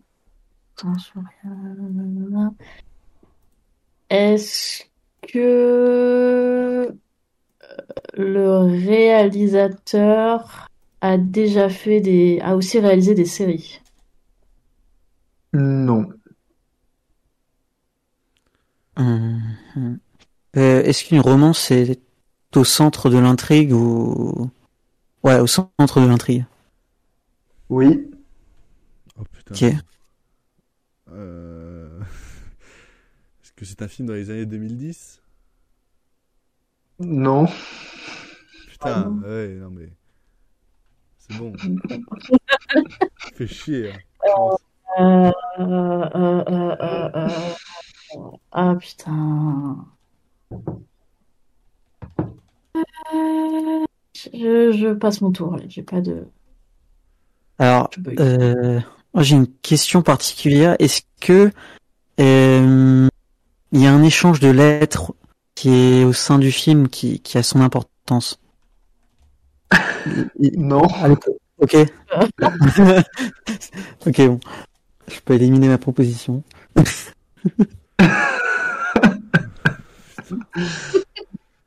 Ça va me saouler, ça. hein.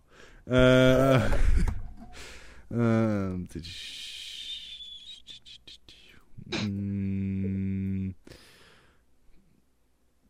Est-ce que... Est-ce que la tête d'affiche euh, du film euh, est encore une tête d'affiche aujourd'hui euh, rentable Waouh Question euh, marketing. Ouais, Euh, je dirais que c'est moyennement bankable.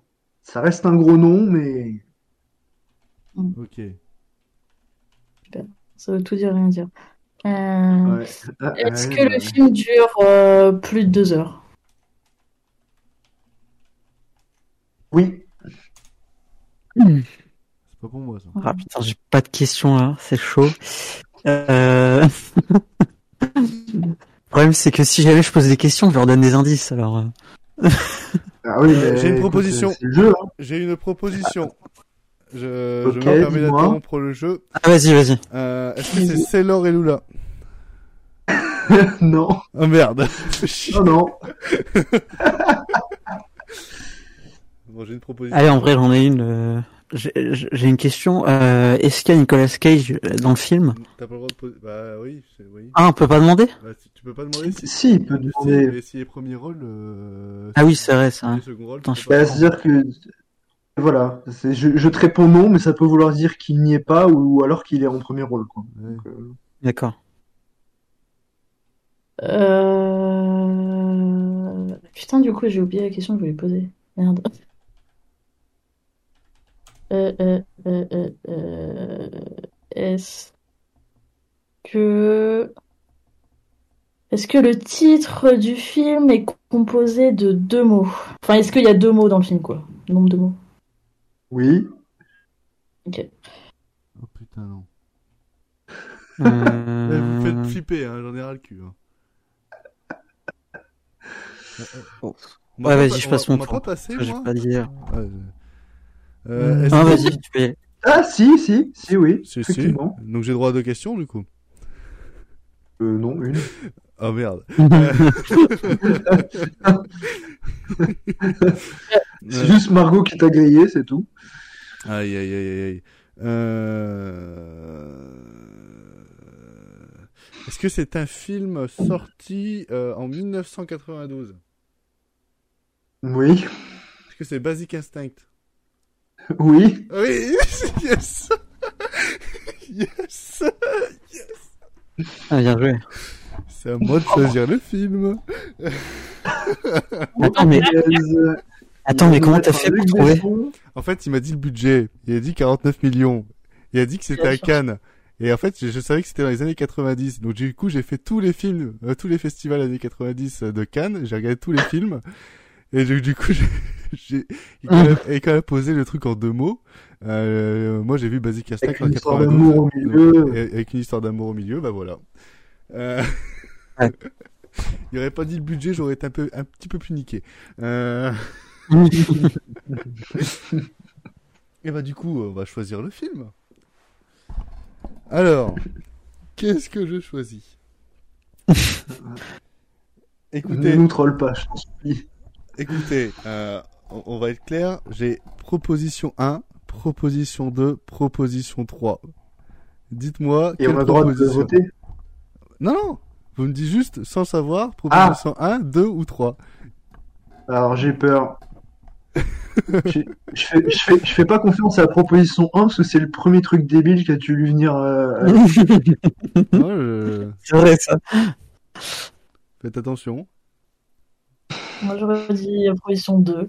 Moi, J'aurais dit Ouais. 3 parce que le 3 est peut-être plus sérieux que les deux autres. Mais... Faut vous mettre d'accord. Faut vous mettre d'accord. Hmm, Allez, on, vas-y. on- on peut partir sur le 2. Hein, si vous êtes Sur chaud. le 2 Allez, sur le 2. Le 2. Désolé. Ne switch pas hein, dans ta tête, hein, Ah non. sait pas ce que c'est. Ah non, non, non. Ah non, non. La proposition 1, c'était Dog Pound de Kim Chapiron. La proposition Ouais, ok. 3, euh, c'était Photo Obsession avec Robin Williams. Et la Mhm. proposition 2, c'était Electra. Ah non Non, c'est pas possible.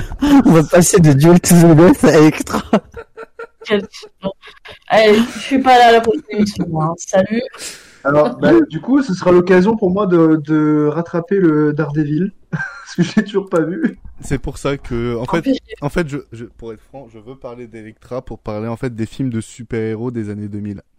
Donc Catwoman, Mmh. Electra, Daredevil, etc. Et prendre Electra parce que pour moi c'est le, c'est c'est à partir de ce film-là que euh, les studios ils ont commencé à partir en couille et à se dire bah tiens on va peut-être faire euh, partir dans le dans des trucs euh, plus sérieux.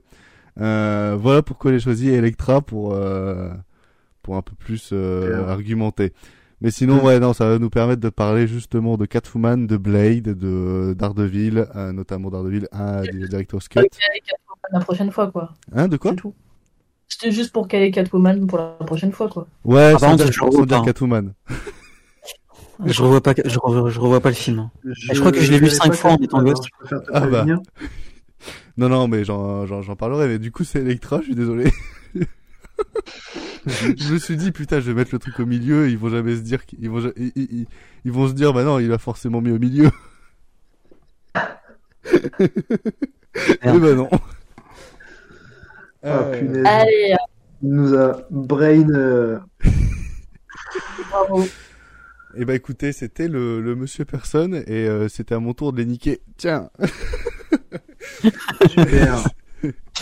Hein, Rendez-moi mon kéchiche. Surtout qu'ils vont devoir, surtout qu'ils vont devoir être présents parce que la prochaine émission ensemble, on va devoir parler de John Wick. Et je sais que beaucoup ont envie de parler de, de John Wick. Euh...